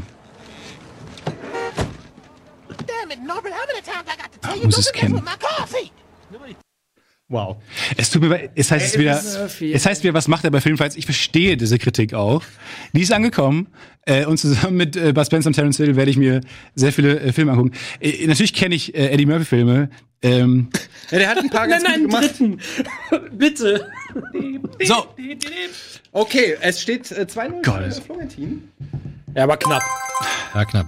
Das heißt, Das ist echt so das Problem und das ist ja auch oft bei Quizformaten, muss man wirklich so sagen, dass äh, einfach zwei unterschiedliche Qualitäten sind, schnell Wissen abzurufen und Wissen haben. Das sind einfach zwei unterschiedliche Qualitäten. du hast ein Matchball jetzt. es, Wenn Florentin diese Frage gewinnt, hat er Filmfights gewonnen. Kam quasi komplett zurück. Äh, Also, Oh, ist das Stefan, bitter. lass dir jetzt nicht in letzter Sekunde hier den Sieg so einfach. Ey, weißt du, was mega, mega spannend wäre, wenn du jetzt noch zwei Punkte holen würdest und es zwei vor zwei in die letzte Runde gehen würde, das wäre so spannend. Das wär ein Ey, dann würde ich- Filmpitch. dann Würde ich mir fast einen Film. und dann kommt OG rein und gibt mir den Filmfights-Pokal. Ja. Frage 3. Filme digital oder als Disc kaufen. Digital. Ey, ich meine, Leute, was geht äh, drüber, einfach eine schöne Disc zu Hause im Regal stehen zu haben? Film, Film ist mehr als einfach nur Nullen und Einsen, Bits und Bytes. Oft ist bei äh, DVD-Boxen natürlich auch noch ein Audiokommentar dabei, den du nicht dabei hast. Du hast alle Sprachen verfügbar, du hast Bonusmaterial. Das hast du einfach bei einem bei einer digitalen Variante nicht. Ja, du hast einfach das komplette Paket für Filmliebhaber, wo du einfach mehr hast als einfach nur Play und nach 90 Minuten ist Schluss. Du hast oft cooles Artwork dabei, cooles Design. Du hast einfach eine gesamte Bibliothek, die du für dich anlegen kannst zu Hause, wo du einfach auch stolz sein kannst auf deine gesamte Filmbibliothek. Und das ist viel besser. Das stimmt alles nicht. Das Bonusmaterial hast du mittlerweile auch. Wenn du bei iTunes einen Film kaufst, kannst du auch einfach das ganze Bonusmaterial angucken. Ähm, es ist oft viel billiger. Ähm, du kannst Filme auch leihen. Das heißt, dieses Angebot hast du, äh, seitdem es kaum noch Videotheken gibt, nicht mehr so richtig. Äh, du kannst Filme auch einfach nur einmal gucken. Und ich finde, das, das Größte ist einfach, äh, der, der der Preis ist ein großes Argument, finde ich. Einfach, dass es, dass es günstiger ist und man kann günstiger zum Film, ins Film, Filmgenuss kommen. Und äh, du sparst die ganzen äh, Produktionskram. Diese, du, du, es ist Umweltschutz. Okay? Umweltschutz. Du musst keine Plastik, du musst kein Plastik Als erstes bedrucken. möchte ich dir widersprechen, viel Bonusmaterial gibt es nicht bei digitalen Kopien. Außerdem ähm, hast du, wie gesagt, oh, jetzt habe ich, jetzt hab ich mein eigenes äh, Argument vergessen. Ähm, ja, du hast einfach, es ist einfach für den Liebhaber, es ist einfach für den Sammler. Du hast es, äh, und es gibt ein, viele Filme eben nicht als digitale Kopie, sondern nur auf DVD. Die bekommt man gar nicht als digital. Das war mein Argument. Es geht ja hier auch mehr ums Bigger Picture. Klar gibt es manche Filme hier und hier und da, aber insgesamt willst du doch, willst du doch äh, möglichst in den Genuss von vielen Filmen kommen. Wo, wo kauft man überhaupt noch äh, DVDs? Ähm, äh, bei, bei, ja, genau, ja, gut, okay, das ist ein gutes. Äh, du darfst auch gar nicht reinreden in dem Moment, äh, liebe Regie. Das äh, darf nicht zählen. Das brauchst du dir gar nicht Zählt aufschreiben. nicht. Amazon zählt nicht. Streich Amazon. Hab ich auch nicht Tut mir leid. tut mir leid. Okay, also, Also wir wissen immer noch nicht, wo man sie kaufen kann. ähm, hier steht Audiokommentar, hast du gut entkräftet, äh, Stefan. Ähm, Limited Editions und so weiter, Artwork und so weiter. Also so die, die Liebhabergeschichte hat Florentin ein bisschen Das ist genau das rausgearbeitet. Gegenteil von dem, was ich denke. Ähm, ich hasse. Viel, es ist viel billiger. Umweltschutz hat mich persönlich überzeugt. Ich find's Oder? gut. Nee, mal ganz es im ist Ernst. tatsächlich ein Thema. Ja. Und ähm, was mich wundert, warum nicht die Verfügbarkeit? Ständ, du kannst jederzeit auf den Film, du musst nirgendwo hingehen, du musst nicht warten. Warum sagst Du du, musst ihn kannst halt- ihn auch auf dem Handy gucken. warum sagst du sowas nicht? So, das ist doch Dann der gib ihm mal den Punkt. Ja, kriegst du ja auch. Auch weil ich einfach Bock auf eine weitere Runde habe. Das ist so schwierig. So. Es ist wirklich schwierig, diese 20, diese 30 Sekunden. Frage Nummer vier, Freunde. Was ist der zweitbeste Eddie Murphy-Film? Komm. Gibt's denn eigentlich so, so Netflix-Produktionen auch auf DVD dann? Wenn das Also so Co-Produktionen sind, gibt's das manchmal. Ich wusste, dass bei irgendwas ein aber Problem nicht, wenn es. Originals sind. Weil man könnte ja das Argument, Argument auch umdrehen. Es gibt einige Filme auch nicht als physische Kopie. Ja, Stranger Things. Aber es sollte zum Beispiel sowas wie Bonus-Features sollte man bei Netflix, weil bei iTunes und so gibt's das, Ja, aber bei das Netflix halt Gar nicht. Und das ist eigentlich Das voll, stimmt. Das stimmt nicht ganz. Bei Netflix gibt's das manchmal auch, aber ni- also bei den Ja, so Originals. se- sondergedrehte Sachen. Ich darf Genau. vertraglich nichts gegen Netflix sagen, von daher müssen wir bitte weitermachen. Okay. ähm, dann machen wir mit Frage 4. Netflix oder Amazon. ich. Jetzt hast du mir den Gag weggenommen. Sorry, es tut mir leid. Gut, dann machen wir Frage 4. Hans Zimmer oder John Williams? John Williams. Hans Zimmer, definitiv. Ich meine, okay, wir haben hier natürlich einen absoluten äh, John Williams Fanboy hier sitzen, aber Hans Zimmer hat einfach den Soundtrack revolutioniert, da kann man einfach nichts dagegen sagen. Äh, ich meine natürlich, mittlerweile kann es natürlich ein bisschen auf die Nerven gehen, ständig Dorm, Dorm zu haben, aber wenn wir uns an The Dark Knight erinnern, wenn wir uns an Inception erinnern, wenn wir uns an Interstellar äh, ähm, erinnern, dann sind es einfach Soundtracks, die einen eigenen Charakter haben, die so nicht imitiert werden. John Williams ist immer orchestraler, epochaler, epischer Soundtrack. Äh, okay, hat man jetzt aber auch mittlerweile gehört. Hans Zimmer nimmt einfach den nächsten Schritt nach vorne und bringt das ganze Medium da an den Punkt, wo es noch nie war. E.T., Jurassic Park, Star Wars, Indiana Jones. Die Liste kann man endlos weiterführen. Ja. Äh, der weiße Hai, wofür du selber mal plädiert hast, äh, er hat Filmmusik revolutioniert. Ich kann, man kann 15 bis 20 Themen ebenso abspulen, die man einfach im Kopf hat. Hans Zimmer kann man nicht summen. Hans Zimmer wird imitiert. Hans Zimmer hat Filmmusik so ein bisschen auch zerstört. Äh, die moderne Trailer funktionieren nicht mehr. Äh, John Williams ist ein Genie, was es so nie wieder existieren wird. Es wird viele Hans Zimmer geben. Es wird nicht, es wird keinen John Williams geben. Auf gar keinen Fall. Das genaue Gegenteil ist der Fall. Jeder kann ein Orchester dirigieren. also nicht jeder, aber das machen viele, während gegen Hans Zimmer immer wieder wirklich versucht auf innovative neue Art. Ich meine, schau dir Interstellar an und die, die Orgel, die extra dafür gebaut wurde, wo du extra einen brillanten Orgelspieler äh, äh, ge- geholt hast, weil niemand anderes auf der Welt diese Orgel so spielen kann. Das schafft nur Hans Zimmer und Orchester hört man seit 20 Jahren überall.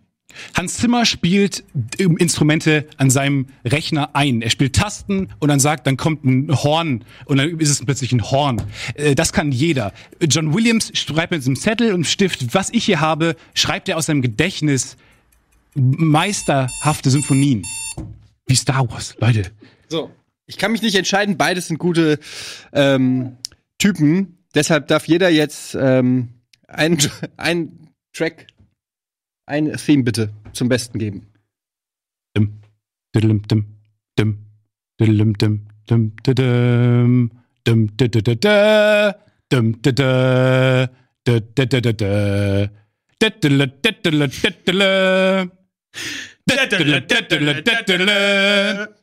diddle, diddle, diddle, diddle. Und dagegen Hans Zimmer. Okay, der Punkt geht an Stefan Tietze. Und es war nur der B-Teil. Das war nur der, das war nur der B-Teil. Und damit kommen wir zu der alles entscheidenden letzten. Ist das spannend, oder? Das ist wirklich das Und das war- Ereignis 2018 Und ist man- Filmfight selbst. Ja, obwohl wir mal Freunde waren, haben uns zerstritten Ja. und dann treffen wir hier aufeinander. Unglaublich. Den höre ich mir an. Bleibt dran, Freunde. Jetzt nicht abschneiden. Kurze Werbung. Statisten.btf.de. Ich sage, ich verstehe die Frage selber noch nicht. Statist.btf. Das fühlt sich gut an. Statist? Statist at BTF. Ich weiß nicht, warum man sich für den Singular entschieden hat. Ähm, Keine Ahnung. ich, ich, äh, könnt ihr, liebe Regie, könnt ihr mir eine andere Frage bitte geben? Habt, könnt ihr schnell, ich suche eine raus. Weil die, ich verstehe die Frage nicht, ganz ehrlich. Ich lese sie mal vor, oder Josef, guckst du sie an? Ich suche eine andere Frage raus. ist der entweder Ach so. Ja, wieso nicht? Al, was soll das heißen? Naja, es ist eine.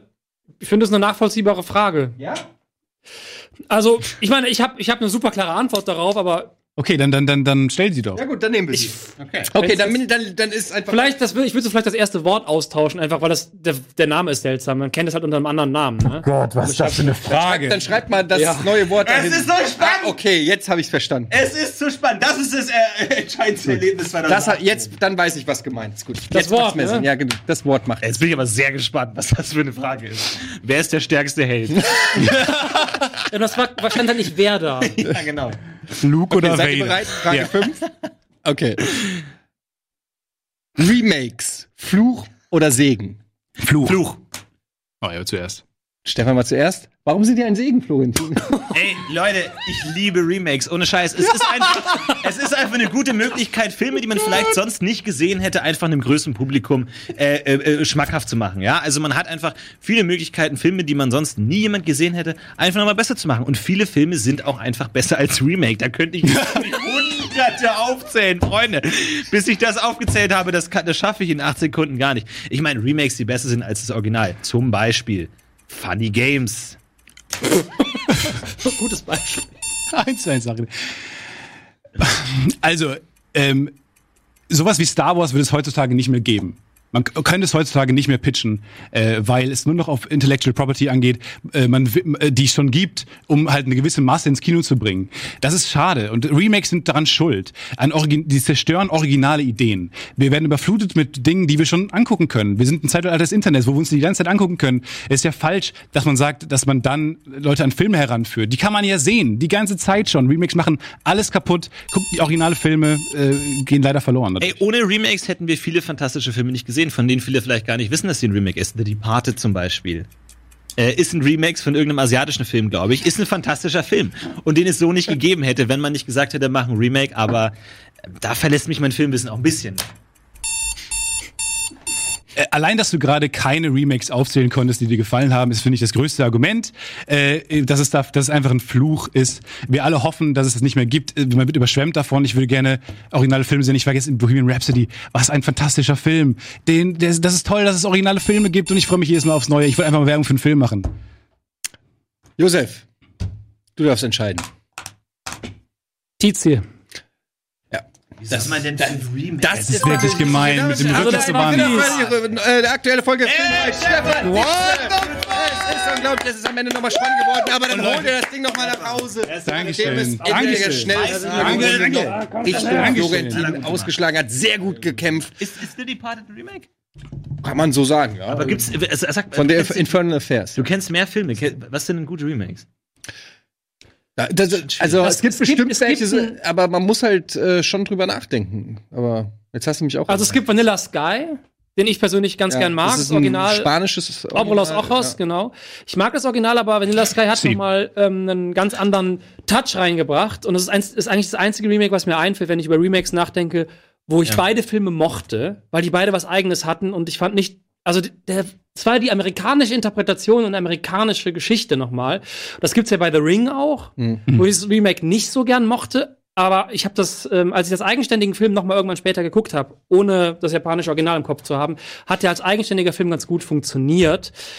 Und zu dem Zeitpunkt war es halt so, dass ähm, ein Beispiel noch, The Thing von John Carpenter. Stimmt, ja. Das Finde ich, ist tatsächlich ein Remake, was den Film äh, in die Moderne gehoben hat. Ich bin kein Fan von Remakes, aber das Original aus den 20er Jahren ist halt ein ganz anderer Film. Absolut, aber man muss halt an, bei der Stelle sagen, ähm, natürlich gibt's auch mal hier und da ein gutes Remake, Ja. aber die Quote ist schon erschreckend Ja, es- schlecht. ja, und die Frage und, und die Frage ist halt, und, und letztendlich muss ich auch sagen, ähm, schadet es manchmal im Fall sowas wie von Oldboy oder so, kann es Ja. eben auch wirklich ein Fluch sein, wenn die Leute sich das Remake angucken und dann das Original eben nicht es kennen. zerstört, genau, es Das zerstört. Problem das ist ja, die werden ja nicht gemacht, weil Leute Bock darauf haben. Also die meisten Remakes. geht ja um Geld. Es geht halt immer um Geld und das ist einfach für Kunst einfach eine scheiß Motivation. Aber ein gängiges Argument, was ich auch immer wieder höre äh, von Leuten, die Remakes mögen und sich auch immer gerne angucken, ist, sie machen ja das Original nicht kaputt. Also das Original bleibt bestehen. Du kannst dir Robocop Aber das, das Remake angucken oder Total Recall, das ist richtig scheiße. Das stimmt aber nicht das macht ja ganz. das, das Original nicht kaputt. Das stimmt Aber leider sie nicht ganz. Das ist genau nicht- das, was Stefan eben gesagt hat. Wenn du einen amerikanischen Oldboy gesehen hast, was ein Müllfilm ist, warum hast du dann Bock, das koreanische Original zu Weil der geil ist. Na, aber das weißt du ja nicht. Du hast das Original gesehen, du hast, du kennst die Geschichte. Ja doch, wenn du bei mir auf die Letterboxd-Seite gehst. Gut, ihr müsst natürlich alle Etienne auf Letterboxd folgen, vor allem weil er alle Filme, die ich gemacht habe, so toll bewertet hat. Aber abgesehen davon ist das, glaube ich, wirklich ein, äh, ein Problem, dass Remakes Originale in den Schatten stellen Das- das- von ihrer Scheißigkeit. Deshalb, die Frage ist fast schon ein bisschen unfair, genauso wie Hans Zimmer, John Williams. Es ist ein bisschen gemein, aber trotzdem hat Ja, Stefan habe Tietz ich nur gewonnen, habe ich nur gewonnen, weil ich zuerst geantwortet habe. Überhaupt nicht. Aber wie, äh, wie war die erst formuliert, als dass du verwirrt warst? Neuverfilmung. Neuverfilmung. So. da war ich, ich war mir ja. nicht sicher, ob damit Remakes gemeint ist. Hätte man auch verstehen können. Ja, man.